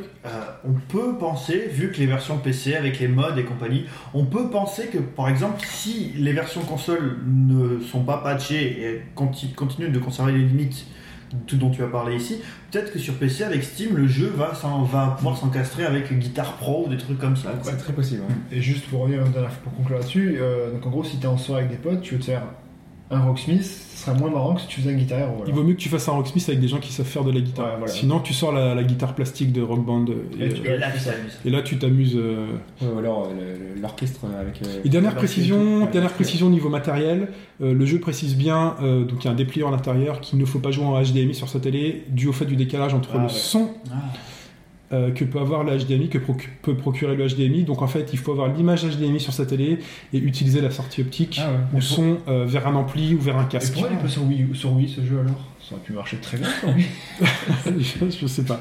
Enfin, euh, enfin voilà, c'était euh, donc mes premières impressions. 24 heures après sur Rocksmith pour un total néophyte. Ça pourrait être intéressant un jour d'avoir l'avis euh, d'un d'un vrai guitariste, voir s'il s'amuse en tant que guitariste, puisque moi je pense que justement c'est fait pour les guitaristes. Ah. Voilà, de voir si quelqu'un qui s'est déjà manié peut avoir un, trouve un challenge à, à- à ce jeu. Euh, donc je m'enlève, je m'auto-enlève la parole pour la donner, pour la donner à Hobbs. Oui, merci Chine. Euh, moi, je voulais vous parler de. J'ai un gros coup de gueule sur, euh, sur FIFA 13 euh, que qu'on a un petit peu depuis une semaine euh, qu'on fait. Et euh, Depuis une semaine pour toi, pour voilà, le season ticket Voilà. qui vient de sortir en magasin. euh. C'est ça. Euh, qui Euh, vient de sortir, qui est le 27, C'était mais 27, dans le magasin deux jours avant, tu peux l'avoir sans aucun problème. C'est comme Resident Evil 6 déjà disponible quoi. Il est officiellement disponible depuis 3 jours. C'est Voilà. ça. Voilà. Et, donc, euh, rien à dire sur le, sur le jeu en lui-même, hein, qui est vraiment très très bon, hein, on y reviendra la semaine prochaine. Mais euh, c'est sur euh, plein de petits détails. Alors déjà, sur les versions, par exemple la version Wii, euh, qui est exactement la même Du que la version. FIFA 12, mais avec des transferts, euh, des À transferts jour. à jour. Et C'est il y a- tout. et il y a plus Rooney sur la boîte. voilà, ils ont, ils ont juste remplacé les personnages. Enfin, sur l'écran de titre, ils ont remplacé le, le personnage, ils ont ramené par euh, Messi. euh, ils ont changé quelques détails dans Et l'interface. c'est pareil sur PS Vita. Et c'est pareil sur. Vita, voilà. Enfin, mais qui joue à FIFA sur euh, Wii? Tu, tu- joues à pas mal FIFA de sur gens. Toi Non, non, pas, moi je joue pas sur Wii, mais je veux dire, le, le grand public, euh, il veut sa version FIFA 13 qu'il a entendu Et il parler. s'en met sur PS2 aussi. dit- Oui, il est sur PS2 aussi d'ailleurs. Donc, Ah, euh, ouais. Le- la version PS2 c'est plus pour le Brésil et les pays émergents qui ont eux encore la PS2. Mais, euh, mais ouais, voilà, donc on, on a donc ces versions-là qui sont des sous-versions. euh, on avait ce problème-là avec la version PC qui cette fois c'est vraiment une vraie version PC. Mais bon, donc là pour le coup les versions Wii et c'est pas, développé- c'est pas développé par la vraie équipe de FIFA aussi peut-être peut-être ça. Ouais, mais bon, on peut s'attendre quand même à avoir des, des, des jeux un peu poussés. Bah, sur, les, sur, sur les consoles en fin de vie, enfin la Wii, oui, c'est une fin, en fin de vie, la Vita, peut-être. La Non, Vita, la, elle Vita, pourrait avoir une- la Vita est déjà en fin de vie. C'est dégueulasse, mais tu dis il faut.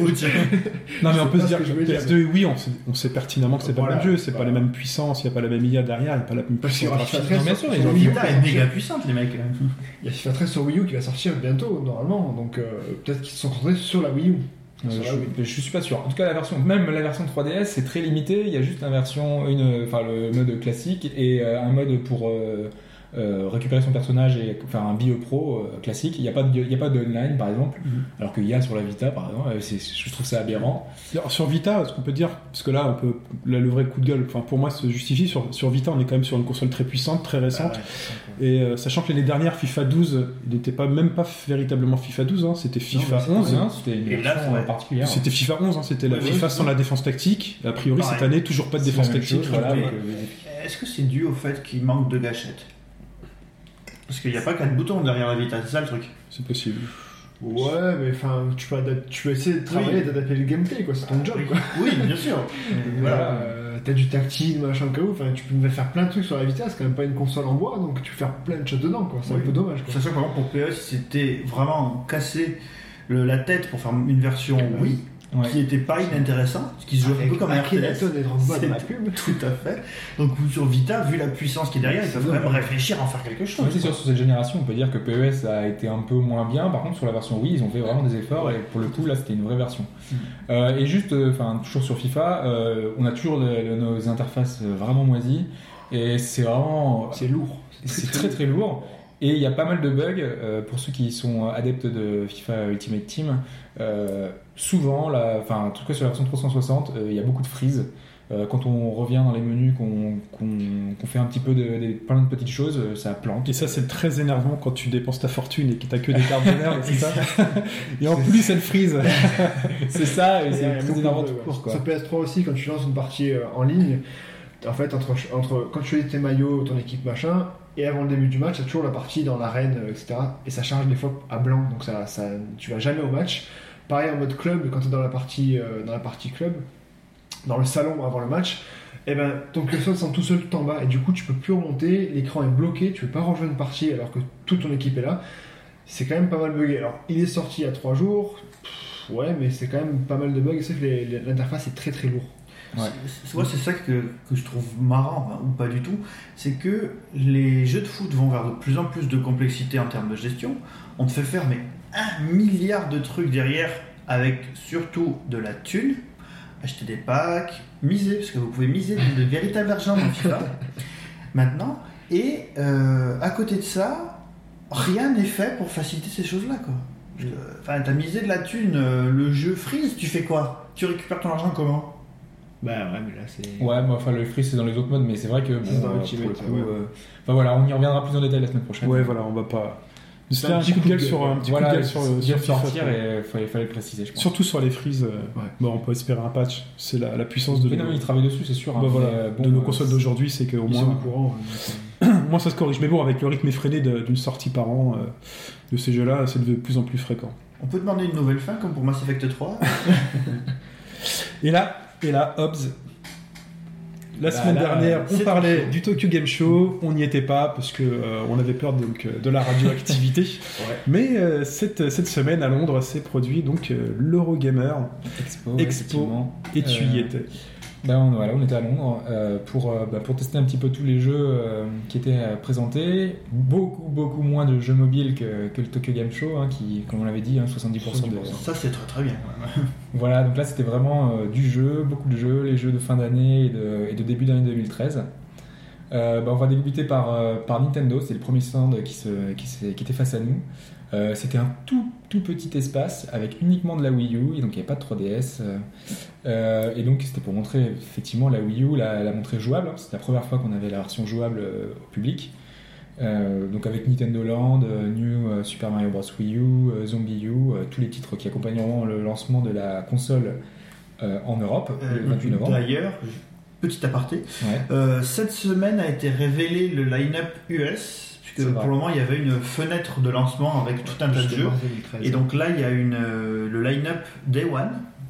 Euh, donc les Américains sont pas mal euh, favorisés puisqu'ils auront 23 jeux euh, le jour de la sortie. Nous, on en aura 9 plus 1, donc les 9 prévus plus Assassin's Creed 3. Donc les Américains auront euh, le choix entre, bon, je vais pas tous vous les faire, mais bon, alors, Les plus gros, les plus voilà, intéressants. New Super Mario la Bros. aussi. U, la base. Euh, Call of Duty Black Ops 2. Euh, donc, C'est pas forcément le plus intéressant, mais c'est Non, ce mais- qui va les intéresser. Aux USA, qui, voilà, qui va marcher aux, USA. Euh, Skylanders, bon, on en a déjà parlé. Skylanders, ça va faire vendre des camions entiers de consoles. Euh, Darksiders 2, euh, Batman Arkham City, Zombie U, euh, Sonic All-Star Racing Transformed et euh, un jeu qui n'intéressera pas forcément tout le monde mais qui moi me fout vraiment la rage c'est qu'en Day One les Américains auront droit à Disney Epic Mickey 2 Ouais, c'est dommage. alors que en, bah, en Europe, il est toujours prévu dans la fenêtre de lancement, Ouais. euh, 30 Ouais. novembre, Bah, 30 peut- mars. Ça fera peut-être euh, peut-être attendre pour le, pour le courant du mois de décembre. Ouais, pour. Noël, on peut espérer quoi. Nous, en échange, on a Rayman Legends qui, eux, euh, devront plus tard. Ouais. C'est-à-dire que, enfin, je sais Bah, pas. eux ont leur jeu américain, Disney, Voilà. et nous on a notre petit jeu Cocorico Cocorico. en avance. En Day One, 23 jeux dans le line-up, c'est énorme. quoi. Bah, il y avait eu, euh, ouais, c'était un peu dans les, dans les standards de la, de la Wii qu'il y avait aux USA et même la, le, le- le GameCube aussi. Il y a beaucoup de jeux. Maintenant, il y a beaucoup de, beaucoup de jeux. T'as pas dit les, les, plus, les, les moins intéressants, mais je pense qu'il doit y avoir quand même des belles dubs dedans. Quoi. Donc, Euh, euh, dans le alors, truc. euh, Donc, en tout cas, sur les étalages, il va falloir faire de la place d'entrée. ouais, euh, ouais, sûrement. Parce que 23 jeux. C'est quand même. ouais, c'est mais pas 23, enfin mauvais jeu, il y a quand même pas mal de Ah gros non, titres. Oui, quand c'est voilà, c'est plus de la qualité par rapport à, à la Wii U. À la Wii, il y avait eu. Bah là, on s'aligne, hein, là, comme on dit à chaque podcast, hein, il s'aligne sur la Xbox et la PS3, il y en a pour tout le monde, de tout, ouais. il y a du gamer. Ouais. Hobbs, tu continues sur l'Eurogamer? Oui, alors, en fait, euh, bah, on a parlé de, de Rayman justement, Ouais. et donc euh, parmi les jeux jouables qu'on a particulièrement apprécié, bah, moi c'était Rayman Legends que je voulais vraiment essayer. Euh, donc il y avait une petite démo euh, qui me permettait de jouer à deux, donc l'un avec un pad classique, l'autre avec euh, la- la- le gamepad. Euh, le résultat m'a paru concluant en tout cas. T'as Euh, joué quel truc? T'as joué les deux? J'ai joué les deux en fait. J'ai fait une première phase avec euh, donc, le gamepad euh, qui me permettait de, de- de jouer avec Murphy. euh, donc La petite de- grenouille. Voilà, la petite grenouille. Donc pendant que mon acolyte jouait avec, euh, avec Rayman, euh, moi je, l'aidais en fait. L'aidais euh, façon de parler hein, parce que euh, Est-ce que tu te sens utile avec, avec la petite grenouille euh, bah, plutôt, c'est fait pour justement. Ouais. Par exemple, on a des petites cages en l'air, tu dois soulever certaines plateformes obligatoirement parce que sinon il peut pas atteindre cette, la, la petite cage pour libérer les, Mhm. les petits personnages emprisonnés comme du coup Rayman classique. Ouais. hein. Euh, Les looms. Les looms, ouais. Voilà. Euh, là, je crois plus que c'est- je crois que c'est pas les lums qu'on euh, qu'on libère, c'est les petits personnages qu'on pouvait incarner dans le, dans le premier Rayman, euh, le petit personnage vert qu'on jouait euh, qui euh, avec euh, qui était le petit roi avec sa couronne là. Ah oui, ah ouais, il faut débloquer ces personnages. ouais, ouais, puis ils crient, ils font ouais, help me, Les petits me. Ne me mange pas, ne me mange pas. Ah, Les voilà. petits êtres, ils s'appellent. Les petits êtres verts. Et, euh, et ouais, donc euh, c'était plutôt sympathique. Euh, nous, vu qu'on est un peu plus sadique, on a un petit peu jeté les rondins de bois sur Rayman. On a plein de normalement, on, est censé l'aider, mais mais voilà, Rayman c'est quand même très sympathique en, en coop, et donc on a plein de moyens de faire de, de- de l'embêter, d'embêter Rayman, de, le- de le tuer, de le faire tomber dans le vide. de- Il y a plein de petites interactions possibles comme ça, et donc c'est plutôt très sympa. euh, Justement, ça rajoute un peu de D'accord. charme. Euh, au niveau du, du gamepad, vraiment, enfin moi j'étais surpris parce qu'il était vraiment très très léger. Euh, je, je la pensais plus plus grosse et plus lourde, et c'est vraiment, euh, enfin, Les, mat- matériaux sont bons, enfin, c'est pas trop euh, plastique. Ça fait cheap quand même, Ouais. vraiment. hein, Ah. c'est c'est pas vraiment. Et la qualité de euh, l'écran, quand tu touches l'écran, c'est proche d'un iPad ou c'est plus mollasson que. Non, la qualité de l'écran elle a l'air plutôt bonne. Euh, je, ça m'a pas, ma- non non, ça m'a pas marqué euh, plus que ça. Donc je pense que non non, c'est plutôt pas mal. Et tout est bien accessible, les deux, les Ouais. deux sticks, les ça fait vraiment, euh, vraiment une grosse manette, euh, mais tout est vraiment euh, bien pensé, euh, très ergonomique. euh, Il y a les, les prises en main euh, derrière, ils ont tout adapté. Nintendo. Ça, c'est du Nintendo. Ouais. Non, non, franchement, on en parlait tout à l'heure euh, sur, euh, Bayonetta sur Bayonetta. Bayonetta. Tu t'imagines jouer à Bayonetta avec cette. euh, Ah ouais, tout à fait, ouais. Ah, ok. Même si je préférais jouer avec le pad classique, Ouais, ouais. euh, Mais ça reste possible. mais ça reste possible. Voilà. De toute façon, enfin, euh, ils avaient adapté, enfin, Platinum Games avait indiqué qu'ils utiliseront le, a priori le c'est gamepad. développé en interne par Nintendo, enfin plus ou moins par Nintendo, donc ils sont un peu obligés, je pense, de, de l'utiliser. Voilà. Mais c'est bon, c'est bon à savoir quoi. Ouais. Donc euh, bah, sur le stand Nintendo aussi, on avait euh, pour la première fois euh, Pikmin 3 que j'ai pas pu essayer, Ah. mais qui était vraiment, enfin, que j'ai- jouable que j'ai pu voir. Il était jouable, ouais.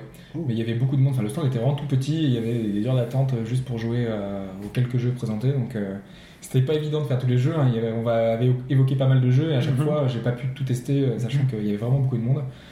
Euh, et donc ouais, Pikmin, Pikmin 3 qui est vraiment très très beau. Euh, a priori, donc, euh, enfin moi de ce que j'ai vu, euh, il n'y a pas l'air d'avoir énormément de nouveautés. Hein, ça Tu joues au Le petit Olimar? Ouais, ouais, ouais, donc on voit toujours les petits Pikmin. Enfin, là, on a vu les, tous les nouveaux petits Pikmin qu'on avait déjà vus dans les précédentes vidéos, là, avec. euh, Rocher, euh, Voilà, Rocher, etc.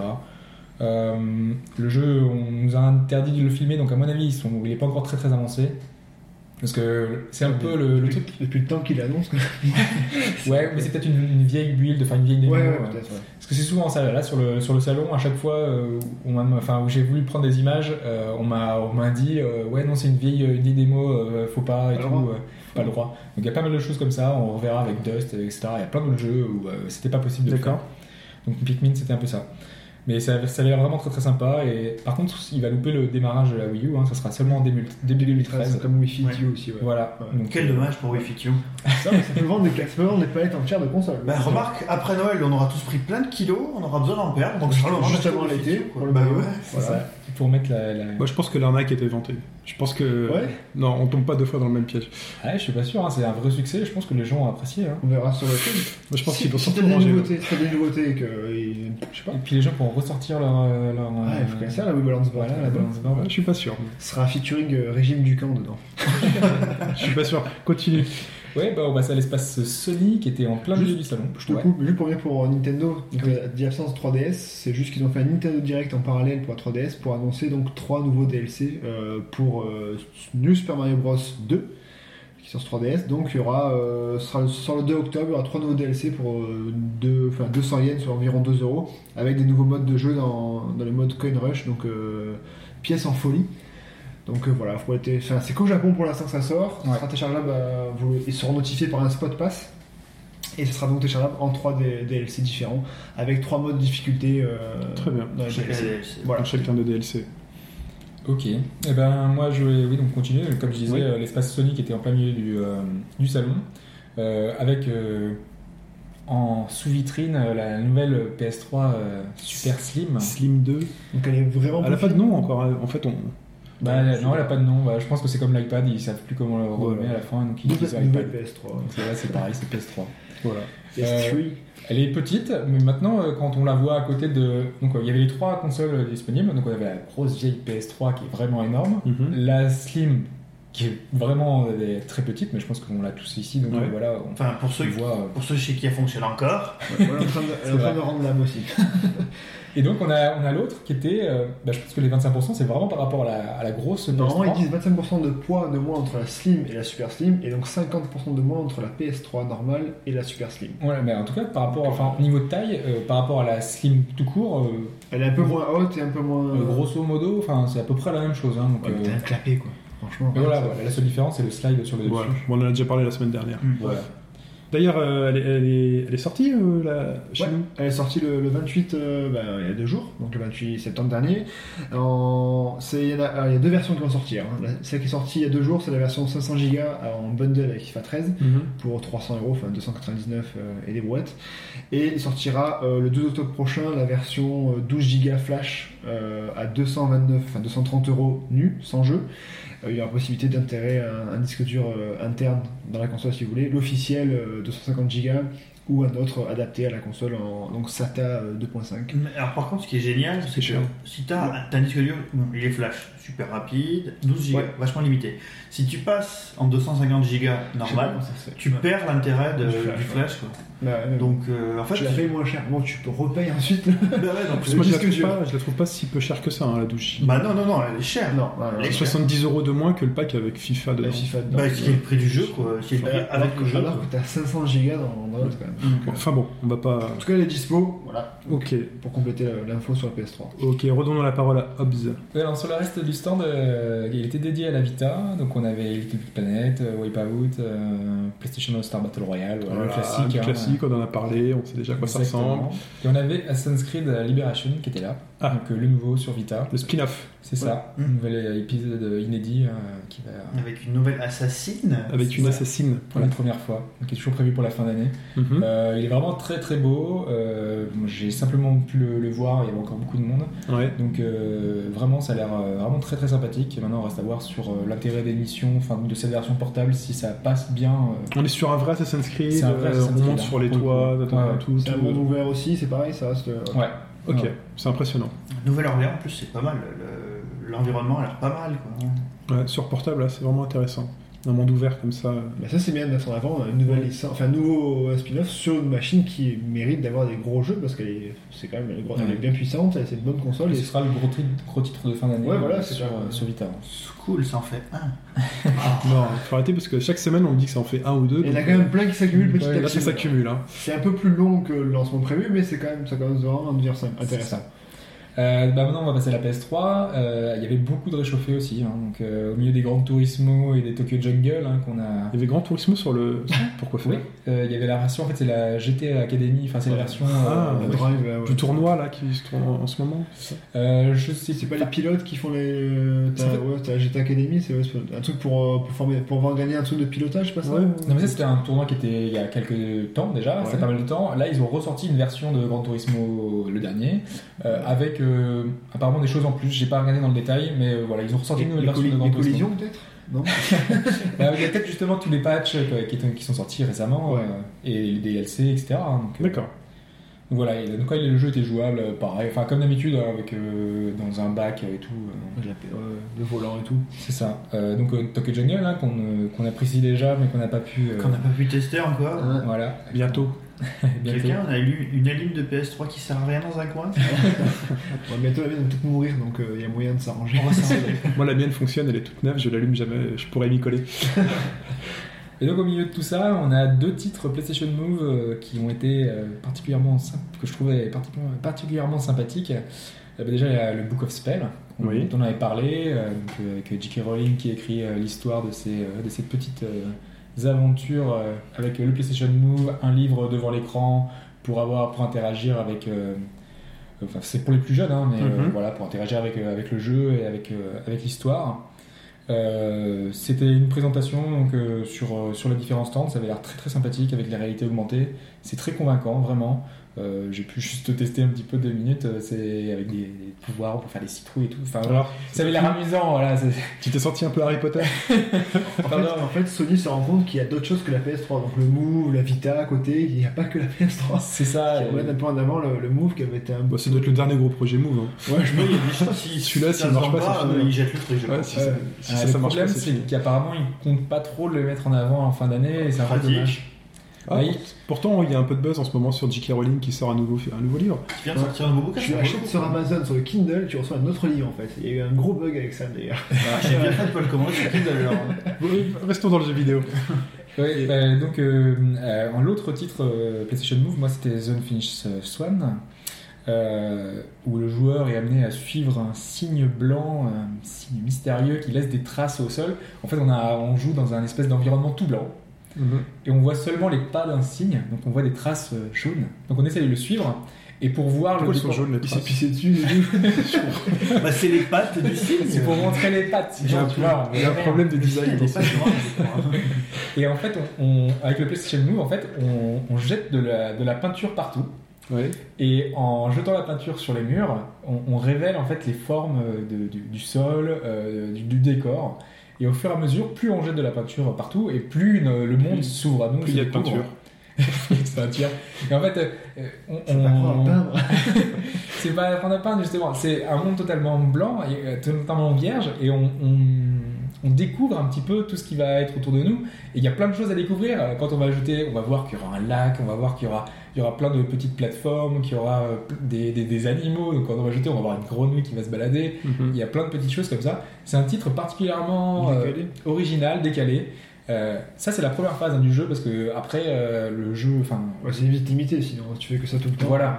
Ah, ensuite, il y a pas mal d'énigmes qui sont à faire donc au PlayStation Move. Donc on est dans un monde un peu plus, un peu plus coloré justement du coup. Tu, tu dois pas pouvoir balancer autant de peinture que tu veux, non Si, si, tu peux peu de peinture. Tu balances à l'infini comme ça, tu D'accord. décores tout. Mais c'est justement c'est ça qui est marrant, tu vois. Tu, tu peux jeter tout ce que tu veux. Tu... Ok. non, non, mais vraiment, c'est c'est On vraiment va sympa. on va t'acheter un mur chez Non, toi. Du coup, j'essaye de comprendre les mécaniques de gameplay, quoi. Est-ce qu'on Bah, veut en faire fait, de toi Jackson début- Pollock ou est-ce que. En fait, euh, euh, c'est c'est un espèce de jeu de plateforme en fait, parce que euh, il y a un moment, il y a une grande zone euh, couverte d'eau et il faut jeter de la, de la peinture pour pouvoir découvrir où est-ce qu'il faut passer sur les, les- les phases de plateforme. Après, on a certains, des endroits qui sont bloqués par des portes, donc il faut ouvrir la porte, essayer de trouver certains objets, certains mécanismes pour pouvoir arriver à, à aller jusque suivre les traces de ce petit signe mystérieux. Sans limitation, d'accord, très bien. Voilà, ouais. Donc, euh, bon, je vous ai, j'ai pas l'air de vous être, de vous avoir convaincu, mais euh, Non, mais sur le PS Move, euh, enfin, voilà. Non, moi je sais pas, j'avoue que j'ai du mal à conceptualiser les mécaniques de gameplay là, mais peut-être que Manette en main, Bah, je après, ça c'est génial. ça, après Move en main, c'est peut-être autre chose. Peut-être que. bah, en tout Il y a cas, des jeux comme ça où tu te dis ça a l'air pourri en voir machin, et en fait, tu t'es imprégné dedans, tu te. Ouais, enfin, moi, ça fait partie des, des jeux Il y a originaux. il y a aiment Ico, donc je veux dire pourquoi pas. Oui, enfin, on va pas passer des, des minutes encore là-dessus, mais bon, voilà quoi. hein. Le Move, même Nintendo a abandonné sa Wiimote, hein, donc euh, on connaît l'avenir de la chose. Ils l'ont plus ou moins gardé. Voilà. Euh, bah, dans un tout autre, tout autre domaine, euh, on a pu observer que les jeux musicaux avaient encore euh, la cote, hein, Mhm. puisque on avait euh, ben, Rocksmith, forcément déjà. Euh, Pas besoin d'aller à la on peut passer chez moi. c'est ça. Euh, bah, on avait pas mal de jeux de danse. C'est pas Dance Hall 3, ça le... Dance Central Dance 3, Central ouais. 3, c'est ça. euh, Dance Control 3. ouais. Alors, Dance Central, c'est un jeu, euh, c'est un jeu Kinect. Kinect, C'est un jeu Kinect, c'est un jeu Harmonix, donc euh, forcément. euh, Donc c'est de la pure qualité c'est bien ça, sympathique. c'est vraiment je sais très, pas très si bon. vous avez pratiqué Dance Central. Alors, c'est-à-dire que Dance Central, il existe aussi sur euh, PlayStation, c'est ça?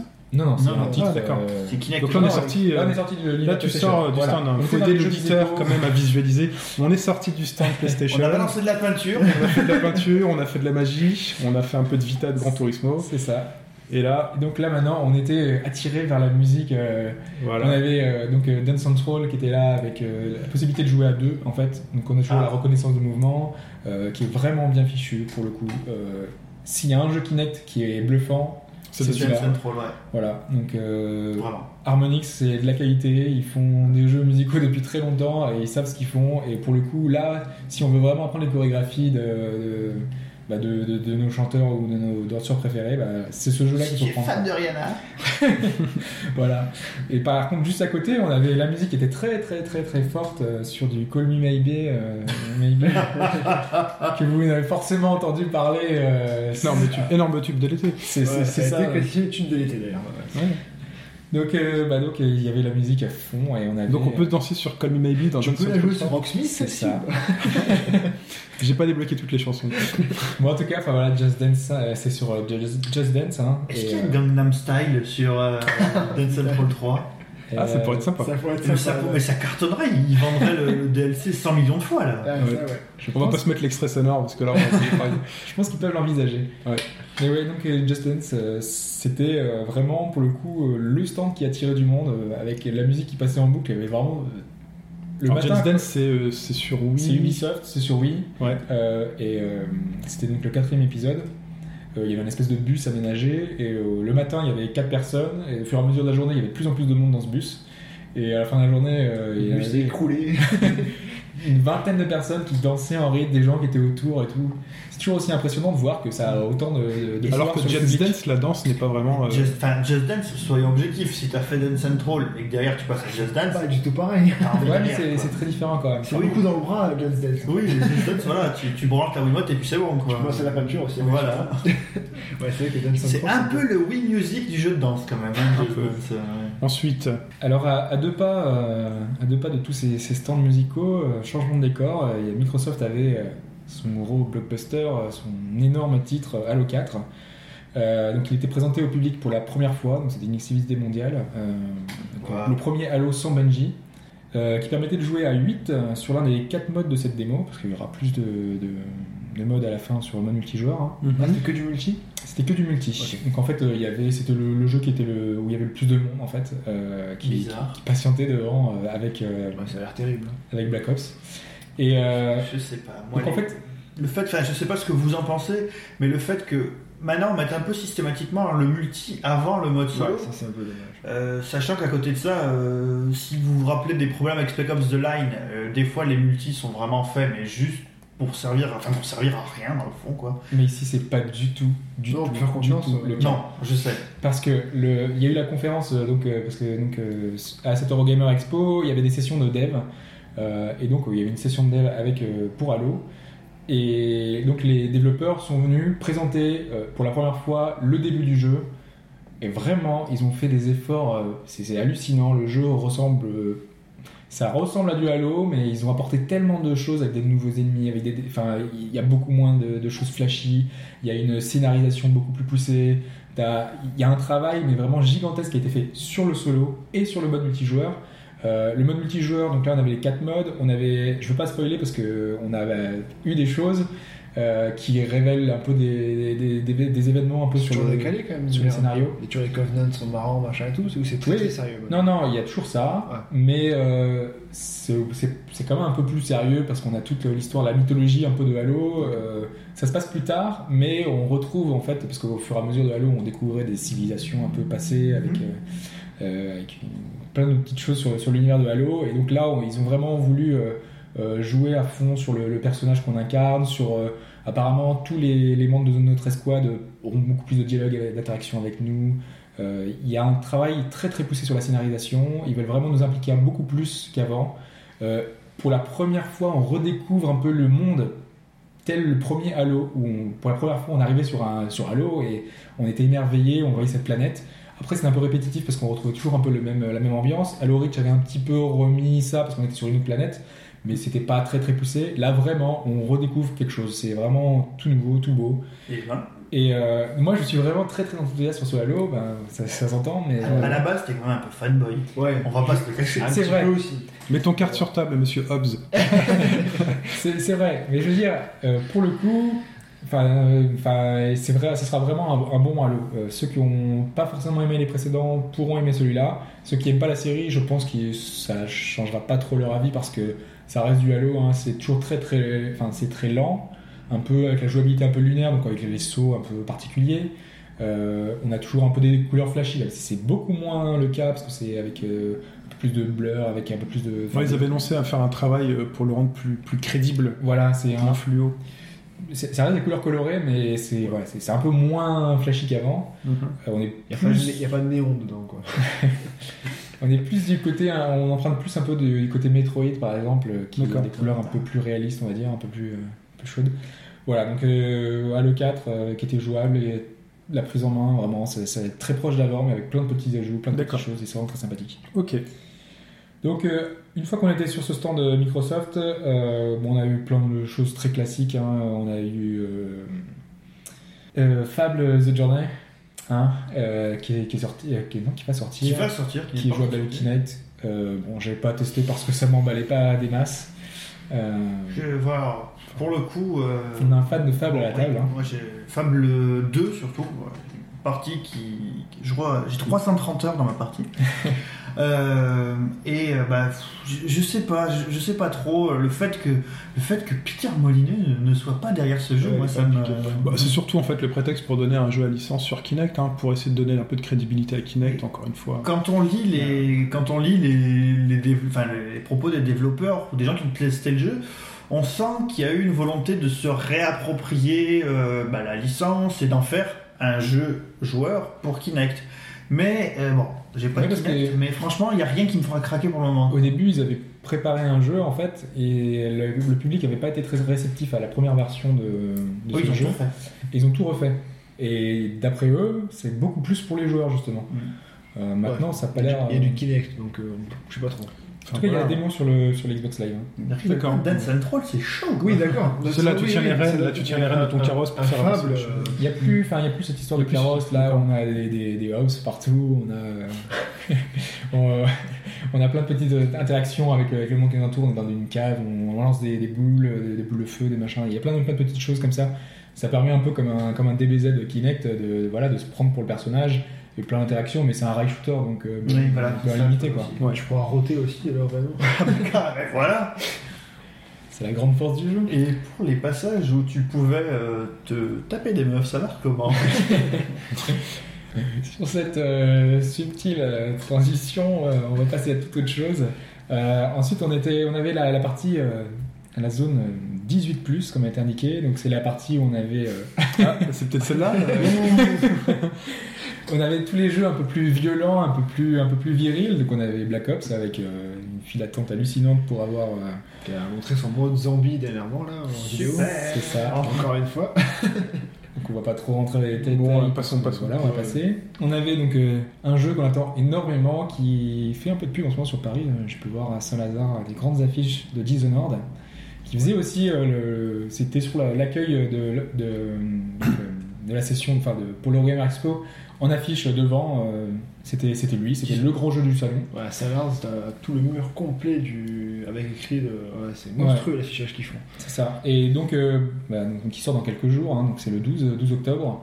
Euh, sachant qu'il sort vraiment dans, vraiment dans pas longtemps, je me suis dit que je peux faire l'impasse pour le coup. Donc, euh, surtout qu'il était jouable au pad et pas, il n'y avait pas de version PC, c'était vraiment la version console D'accord. qui me tentait pas trop. On- en plus, on m'a interdit de filmer, donc euh, je me suis dit, euh, c'est c'est bon.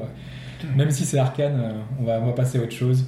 Euh, voilà, ça aurait pas été très représentatif de toute façon, de mon avis, parce que je pense qu'au pad c'est quand même moins, moins précis, moins, moins arrangeant. Je, pense que vous aimeriez aussi enfin, au pad, mais, mais voilà, c'est c'est quand même mieux sur console, sur PC. Est-ce qu'on est sûr que sur PC, tu pourras y jouer clavier-souris Parce qu'il y a quand même pas mal de jeux qui sortent maintenant, même sur PC, et qui sont faits pour le pad filaire Microsoft. Je rappelle que c'est Arkane Studio qui est derrière, Ouais. et Arkane Oh. c'est un studio PC. Ah bah d'accord, mais hein Je, je suis persuadé que ce sera. Ne vous disputez pas. Non, non, puis sur les, les précédents salons, il était jouable sur, euh, avec clavier. euh, Ok, très bien. Pas de souci. Voilà. Il était, il était annoncé comme ça. Euh, juste à côté, on avait euh, le retour de Lara Croft avec Tomb Raider. Euh, c'est un peu.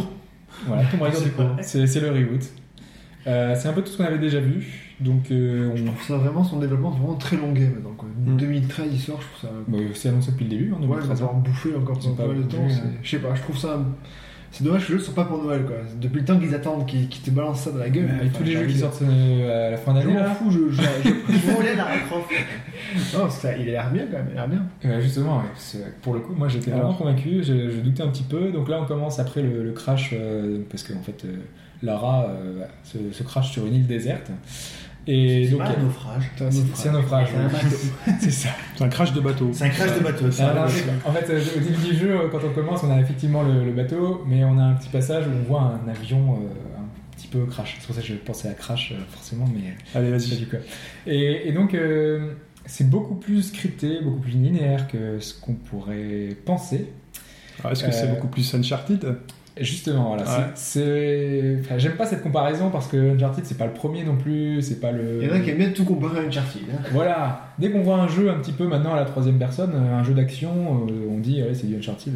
Ah, il y avait d'autres jeux avant, il y aura d'autres jeux après. Bah, Sur les Là, démos, mais- sur les vidéos qu'on avait vues de Tomb Raider, on voyait quand même que la mise en scène, il y avait un énorme travail de mise en scène. euh, Oui, mais Très très Uncharted quoi. hein. Et que, la- Ouais, avec la ouais, référence ouais. aujourd'hui euh, sur la mise en scène. euh, et en Ouais. plus, voilà, cette espèce de, de, de, de- de- d'aventure, Indiana Jones, euh, Ouais, Uncharted- puisque Uncharted a aussi beaucoup volé à Tomb Raider. hein. Oui, Voilà, c'est- c'est ça. Donc les là, deux séries euh, se sont beaucoup empruntées, donc Vivement forcément. un featuring. hein. euh, pourquoi pas Dans PlayStation Battle Royale, il n'y a pas moyen de jouer de Croft. ça, ça- ce serait une Alors, idée. surtout- Surtout, c'est une, une les saga un peu PlayStation. bah oui, à l'origine. hein. On, on continue sur la vie de Dobbs. Sur Oui, alors donc on commençait, euh, donc on, on était là, on survivait au naufrage, elle était un petit tout toute perdue, euh, elle est- donc elle est un peu euh, mal en point, Euh, donc elle, elle se sauve un petit peu, elle va vers, vers, le, vers le rivage, et donc euh, c'est vraiment très linéaire parce que comme je le disais, on suit un chemin, on arrive, on a, on- justement je parlais de l'avion tout à l'heure, on grimpe dans l'avion, on doit, on doit la gripper, un peu comme le passage dans le train de- d'Uncharted 2, Ah ouais. où on devait grimper et le train s'effondrait. Ouais, ouais, bien sûr. hein. Et là c'est un peu la même chose avec Tu vois, l'avion parce que tu, tu fais le reproche de comparer, mais tu y viens toi-même. Je sais, mais parce que cette scène-là fait vraiment penser à ça. Mais ensuite, une fois qu'on a passé ça, on arrive dans un simili euh, open world. Mhm. Euh, en fait, euh, ça me fait beaucoup plus penser à Assassin's Creed euh, dans, ce, dans le sens où on est dans des... aussi alors. Euh, oui, elle a survécu. Euh, donc, euh, donc là, on passe ce passage-là, on arrive dans une espèce de forêt.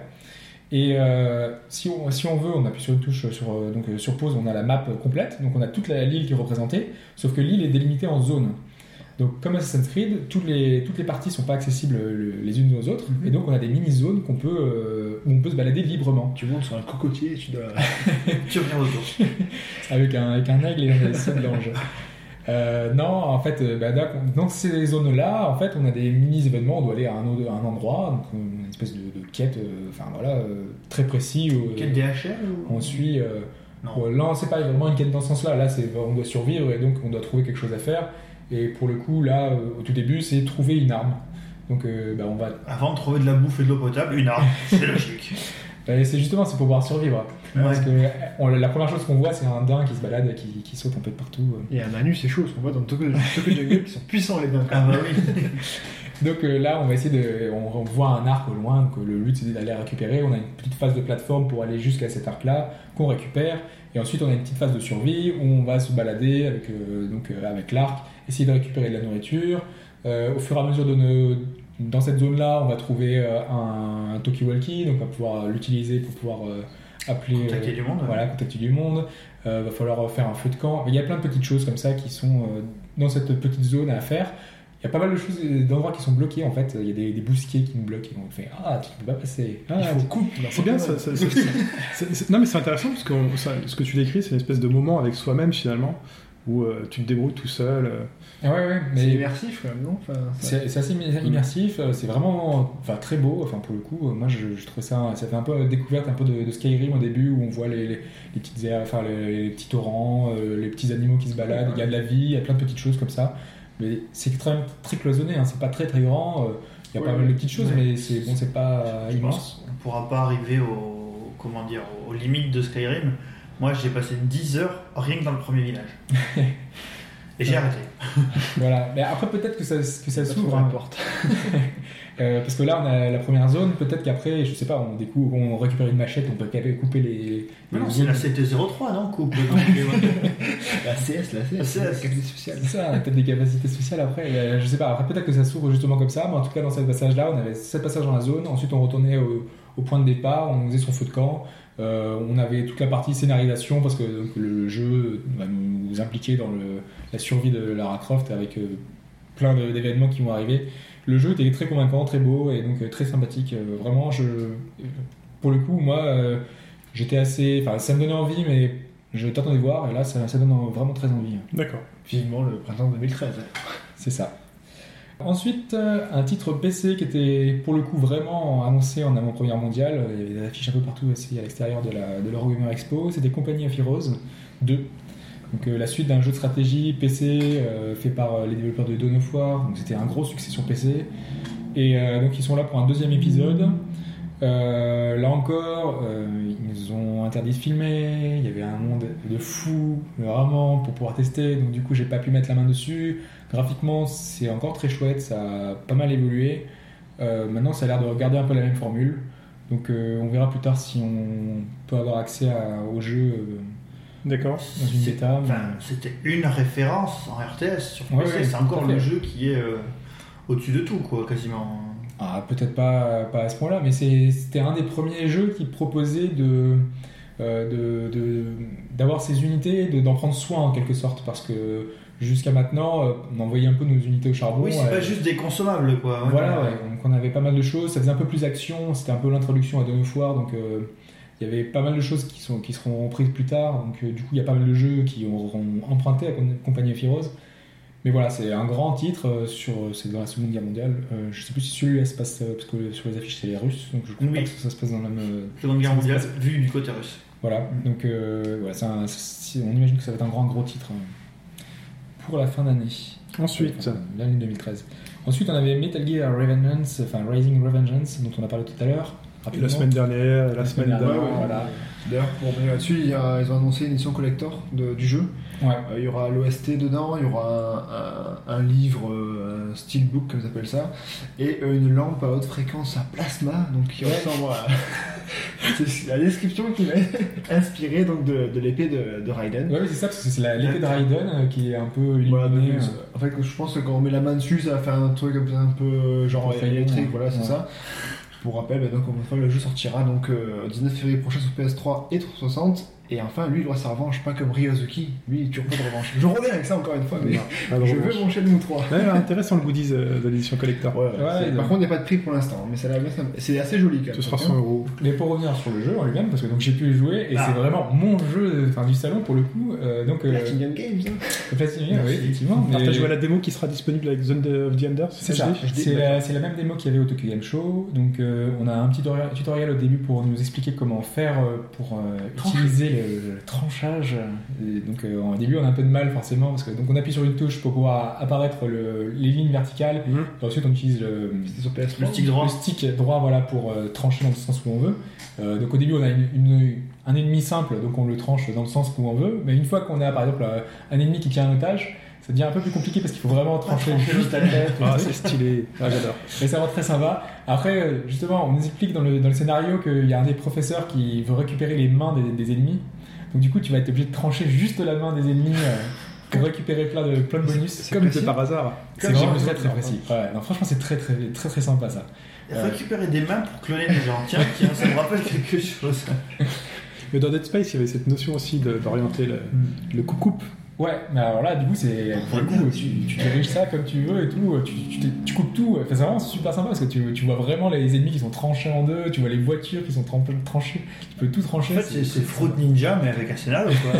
c'est ça. Et c'est ça, en plus, on a les pastèques au début. On a toujours des pastèques chez Kojima. C'est ça. Mais donc, euh, donc on, a, on, a ce donc on commence avec ce petit, ce petit démo, avec enfin, ce petit tutoriel. Euh, ensuite, on a les premiers ennemis qu'on tranche assez facilement, donc c'est vraiment pour nous permettre de rentrer un peu dans le jeu. Euh, après, euh, par contre, sur la démo, euh, il y avait une petite chose que je voulais dire juste avant, c'était que euh, donc, on nous disait que si on terminait, en moins de, terminait la démo en moins de 20 minutes, on gagnait un poster euh, de Metal Gear euh, un petit peu en relief et tout, qui était vraiment magnifique, de 1m30 sur 1m. Donc euh, bah, voilà, la première chose que tu te dis, c'est euh, Je vais la finir, bah. je vais la finir en 20 minutes. euh, faut- faut- il faut que je le fasse, faut que je réussisse euh, pour, Je pour avoir ce truc. Quoi. Et tu voyais les gens sortir sans le poster un peu partout. tu fais, Putain, ça va être galère. Parce que les gens, en général, c'était.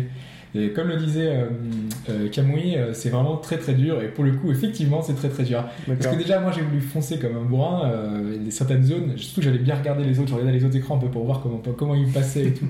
J'avais un, un peu grugé le départ. Je savais à peu près tout comment fallait passer. Donc, passer sur des caisses et des phases un peu de plateforme, euh, ça répond super bien. C'est vraiment c'est du Platinum Games, donc ça se Super. contrôle nickel. Euh, donc tu, tu peux choisir un petit peu de faire des mini zones d'infiltration, donc d'arriver derrière les ennemis, euh, de les trancher de par derrière. Donc euh, du coup tu arrives un peu tranquille, t'as un peu, bah, c'est du Metal Gear, hein, donc du coup euh, t'as un, un petite radar. alerte, euh, un petit radar, euh, enfin une petite pour t'indiquer si t'es découvert ou pas. Donc tu peux te cacher ensuite pour pouvoir que les gardes reprennent leur ronde. Et justement, c'est ça que je ne m'attendais pas, c'est un passage. Moi, je, faisais, je, je fonçais dans le tas et je voulais détruire des espèces de Metal Gear, qui- enfin de mini Metal Gear qui arrivaient avec des gardes. J'essayais de les trancher et tout, je- de, de, de, de les tuer, j'y arrivais presque. Je me disais, je vais y arriver. Euh, et je, je, je- je crevais toutes les- à chaque fois, je recommençais deux, trois fois. Après, j'ai essayé de différentes manières, surtout qu'il y avait, il y avait différentes armes un peu cachées. Il y avait un bazooka, il y avait euh, plein de petites choses. Donc, euh, il y avait diff- j'abordais à chaque fois différemment, euh, par le dessus, par le côté, j'essayais de ne pas me faire voir. Puis en fait, ce passage-là, bah, le plus simple, je l'ai passé en 20 secondes à la fin, bah, enfin, en passage Fallait se infiltration, en fait. Il fallait se cacher. Bah, Il fallait pas- passer par une petite zone derrière des caisses, ne pas se faire voir, arriver, passer sous un pont. Et t'arriver euh, à la porte où il faut faire un petit code, euh, hop, tu, tu désignes la- la- le code et t'arrives à la prochaine zone. Quoi. D'accord, donc Et un ça- peu d'esprit Metal Gear où il faut Voilà. pas forcément plus Et TPC. Deux niveaux de lecture, Platinum Games. Voilà, parce que moi je pensais vraiment que c'était du Platinum Games et donc euh, du coup, bah voilà, avec tes enchaînements, tu peux y arriver, tu peux, tu peux tout désinguer et t'y arrives quoi. Et j'ai perdu un quart d'heure là-dessus, donc euh, Mais, mais alors, la finalité, euh, tu, tu veux le poster ah, je l'ai pas eu du tout. Non. Ah. Au bout de 30 minutes, euh, comme beaucoup de gens, ils ont fait Ah, ça fait 30 minutes là, vous êtes sur la démo, ça va peut-être falloir arrêter. Ou là, j'ai eu le temps d'arriver jusqu'au chien robot qui est hyper balèze, qui est hyper fort, hyper style. Ouais. Euh, et Est-ce qu'il y en a un qui l'a gagné ou pas ce poster ou il n'y a pas de. j'ai vu 2-3 personnes avec, mais dans tout le salon. hein. Dont Hideo Kojima.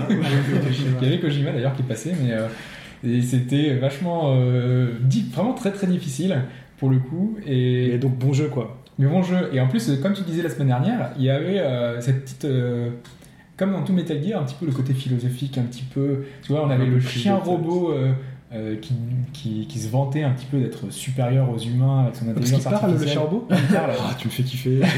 je sais pas.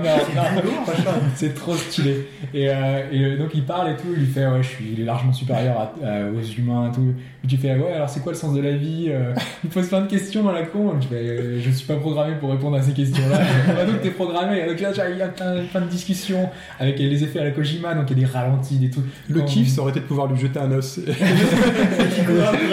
qui court après de lui faire réveiller son instinct animal. Ouais, ça aurait pu, ça aurait pu, mais ouais. Après, le combat est fantastique, ça bouge de partout, il y a- il y a- c'est hyper nerveux. Bah, je vais m'acheter Zone of the Enders HD. Ah, bah, Comme pareil, le premier euh, Zone of the Enders que j'avais acheté parce qu'il y avait la- la démo dedans. de Metal Gear. Toujours comme ça. Toujours comme ça.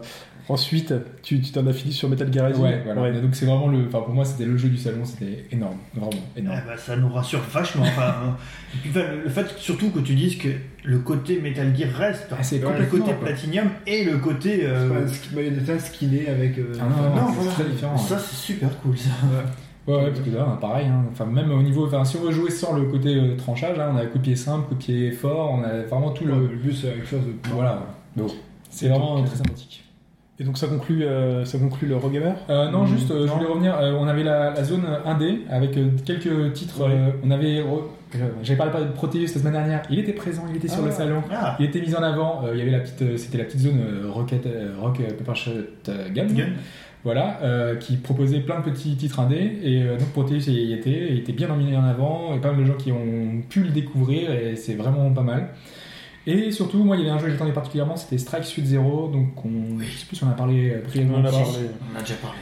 Alors Strike, Strike Suit Zero, euh, donc un shooter spatial que, donc, que j'attendais particulièrement, que j'ai pu tester du coup, donc avec euh, Junji Okubo qui est donc euh, le créateur de Steel Battalion qui était là, qui était là, qui était qui, qui a fait le design Qui est des le mecha designer. voilà mecha designer et ça se ressent vraiment, enfin c'est vraiment magnifique, les- les- les- le car design est top. Paul Roski à la musique. Je, je je veux vous passer un morceau de la musique. Bah, vous la- résistez on prend 10 pas. secondes, on résiste pas. Allez.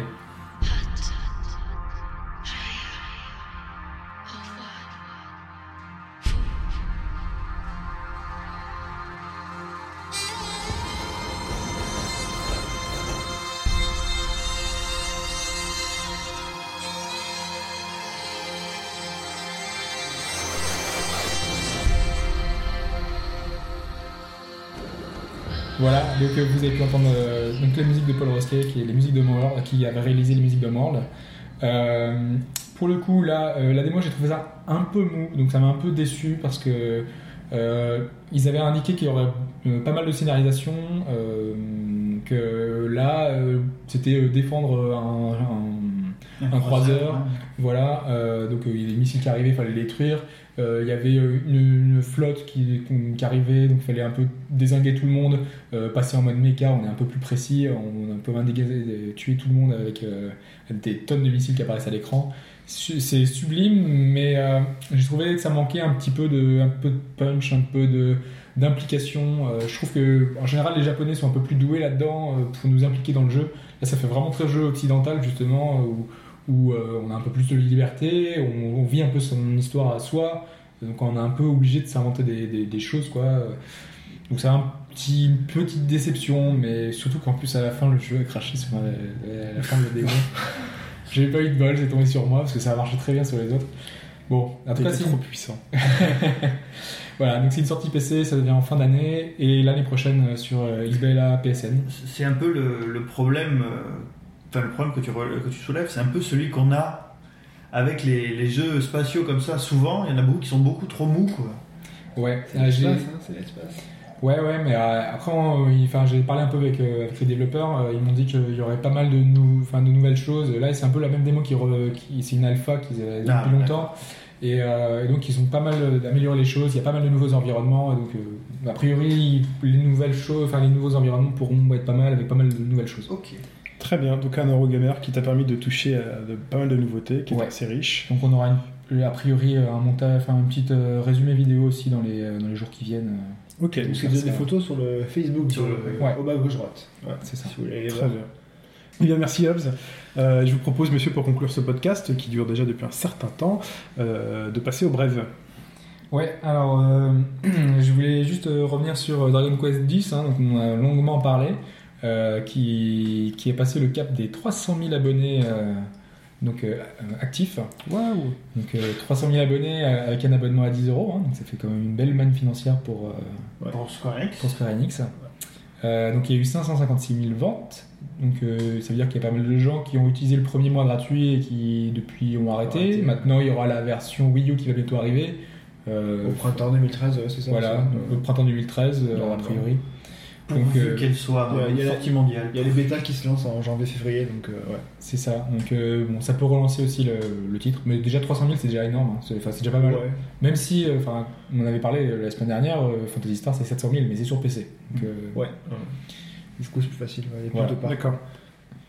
Euh, je voulais signaler un autre, une autre petite chose, The Last- la sortie de The Last Express, le remake euh, sur iOS. Donc c'était un- le titre de Jordan Mechner, hein, bien connu. euh, Sur PC Voilà, sur PC.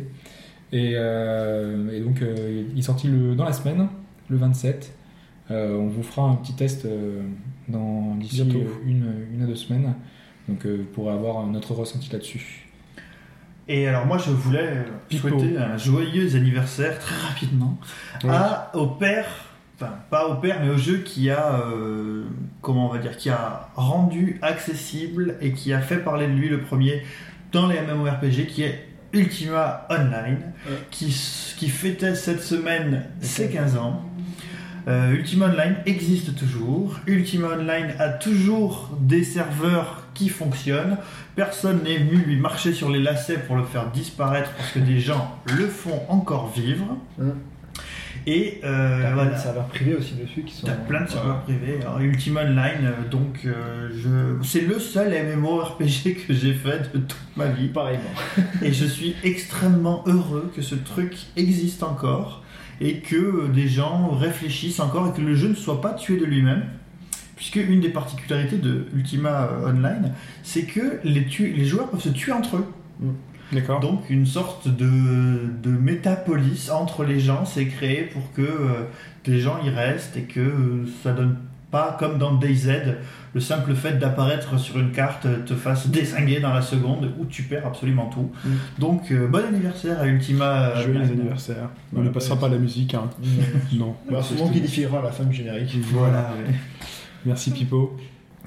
Bah, euh, moi j'ai une brève. Euh, on va enfin pouvoir euh, avoir un intérêt pécunier à avoir du gamer score sur, sur Xbox Live. Euh, ce fameux score qui nous servait aujourd'hui jusqu'à qu'à se la péter en fait auprès, auprès, de, auprès de ses potes. C'est vrai, même si au début on nous avait dit peut-être qu'il y aurait. euh, Peut-être que, et aujourd'hui Microsoft, il y a quelques jours Microsoft a développé son plan Reward euh, qui va nous faire gagner de l'argent et euh, pas mal d'argent grâce, grâce au point. Non, alors quand je dis pas mal, euh, alors déjà, déjà, ils ont créé trois classes euh, en fonction du nombre de points. Donc euh, il y a la, à partir de 3000 points jusqu'à 9999, vous êtes un contender, Mhm. donc euh, un challenger en termes de, en termes de boxe. Et ce qui, vous, ce qui vous donne droit, donc le mois de votre anniversaire, à pas moins de la enfin, fantastique somme de 0,25 dollars. Donc 25 cents, un cadeau à de l'équivalent de 25 cents le, le- le- mois de son En anniversaire. fait, c'est- c'est des points Microsoft qui sont crédités sur notre compte. donc Là, c'est pas. euh, là, pour ce cadeau de 25 cents, ils n'ont pas dit ce que c'était.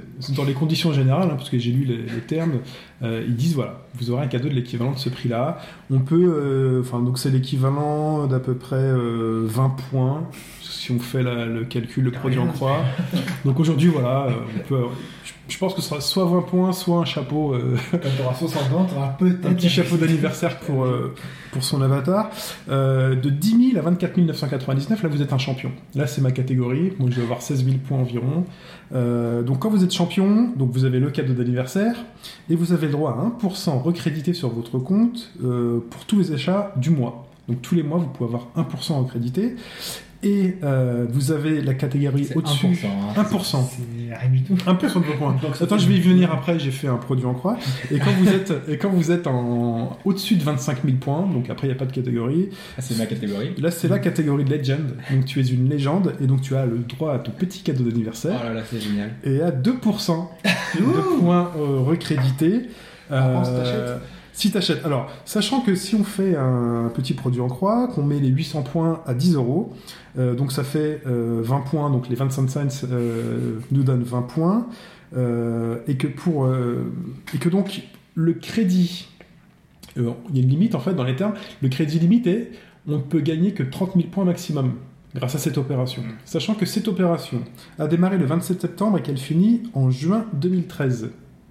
Notez bien, donc de 27 du septembre à juin. Et c'était né en août. Donc elle- voilà. Et donc si tu es né en juillet août, ton cadeau d'anniversaire, il va falloir leur téléphoner parce qu'il y a un souci, tu n'en auras pas, et que sur cette période-là, on peut gagner maximum 30 000 points.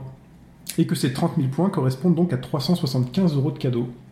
Ce qui est une belle somme, sauf que pour pouvoir obtenir ces 30 000 points, messieurs, j'ai fait le cadeau. J'ai fait le calcul, et que ça correspond donc en 1%, c'est 1% de 37 500 euros.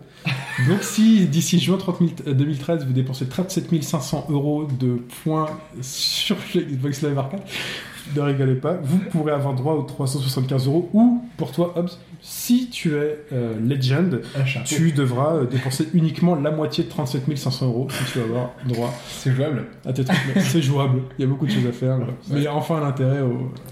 un intérêt plutôt anecdotique. C'est un peu du troll, c'est ce qu'ils font quand même, non c'est vrai, c'est vrai que c'est très anecdotique hein, pour le coup. Voilà, c'était un peu la news. Euh, Merci Microsoft.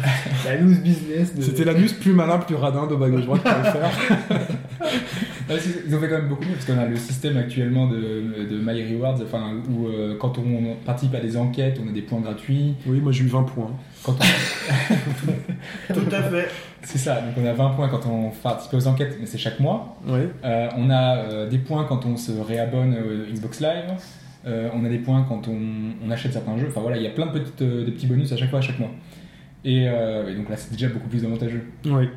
Euh, mais bon, c'est vrai que là, pour le coup, c'est vraiment très très anecdotique. hein. Là, les sommes sont vraiment ridicules. Bon, c'est mieux que rien, maintenant, on rien. Bon, allez, je, je te laisse conclure sur une Non, dernière mais brève. ouais, c'était juste euh, bah, toujours dans- pour Microsoft euh, qui a fait une initiative cette fois beaucoup plus sympa, pour le coup. Ouais. Euh, beaucoup plus sympa. Enfin, euh, une- une- un petit peu un côté patriotique. Là, je vois Fudge avec son euh, t-shirt Mario euh, Yes We Can. Yes, we play, oui. Yes We Play. Et euh, en fait, euh, donc là arrivent les élections euh, américaines, les élections US. Ouais. Et euh, donc pour tous ceux qui regarderont euh, trois des quatre débats euh, sur euh, le Xbox Live, donc euh, donc c'est une ini- initiative louable. Mhm. Euh, ils obtiendront une armure pour son petit avatar, euh, des, des petits, euh, des petits objets pour son avatar. C'est ça. Je veux dire, non mais il y a- il y, a plein de gens qui, qui justement, il faut les regarder en entier. ouais. Tu peux le Enfin, je lancer et te, te casser vers les courses. Oui, Non, effectivement. parce que Kinect te regarde. oui, voilà, c'est ça que t'as pas Kinect te surveille. tu cites tes mouvements. Ouais, ouais, t'as perdu. Non, non, oui, voilà. Mais Voilà. euh, je trouve ça plutôt sympa parce que ça participe un petit peu à vouloir euh, intéresser les gens à la politique. euh, C'est le minimum, enfin euh, voilà, c'est une petite, intérêt- une petite initiative euh, que je trouvais euh, Très bien. et rigolote. Très bien. Bon, on va conclure, on va conclure là-dessus. Et je vous donne moi rendez-vous, enfin nous, rendez-vous à la semaine prochaine pour un podcast thématique qui sera la session 13, comme un certain FIFA 13, qui nous permettra de rebalayer toute l'histoire du jeu de foot, de ses débuts jusqu'à justement FIFA 13 qui est sorti ces derniers jours. C'est ça, on reviendra sur les, sur les mythiques euh, kick-off. euh, Goal, Soccer. euh, Super Side Kick, Super Side Kick. Virtua Striker, Voilà, un podcast thématique qui va sentir bon le gazon, et la transpiration. fraîchement coupé, et les chaussettes et le vestiaire. Euh, je vous dis à la semaine prochaine. Merci beaucoup, messieurs. Euh, Hobbs, Pipo et Futch. À la semaine prochaine. Au revoir. Salut tout le monde. ciao.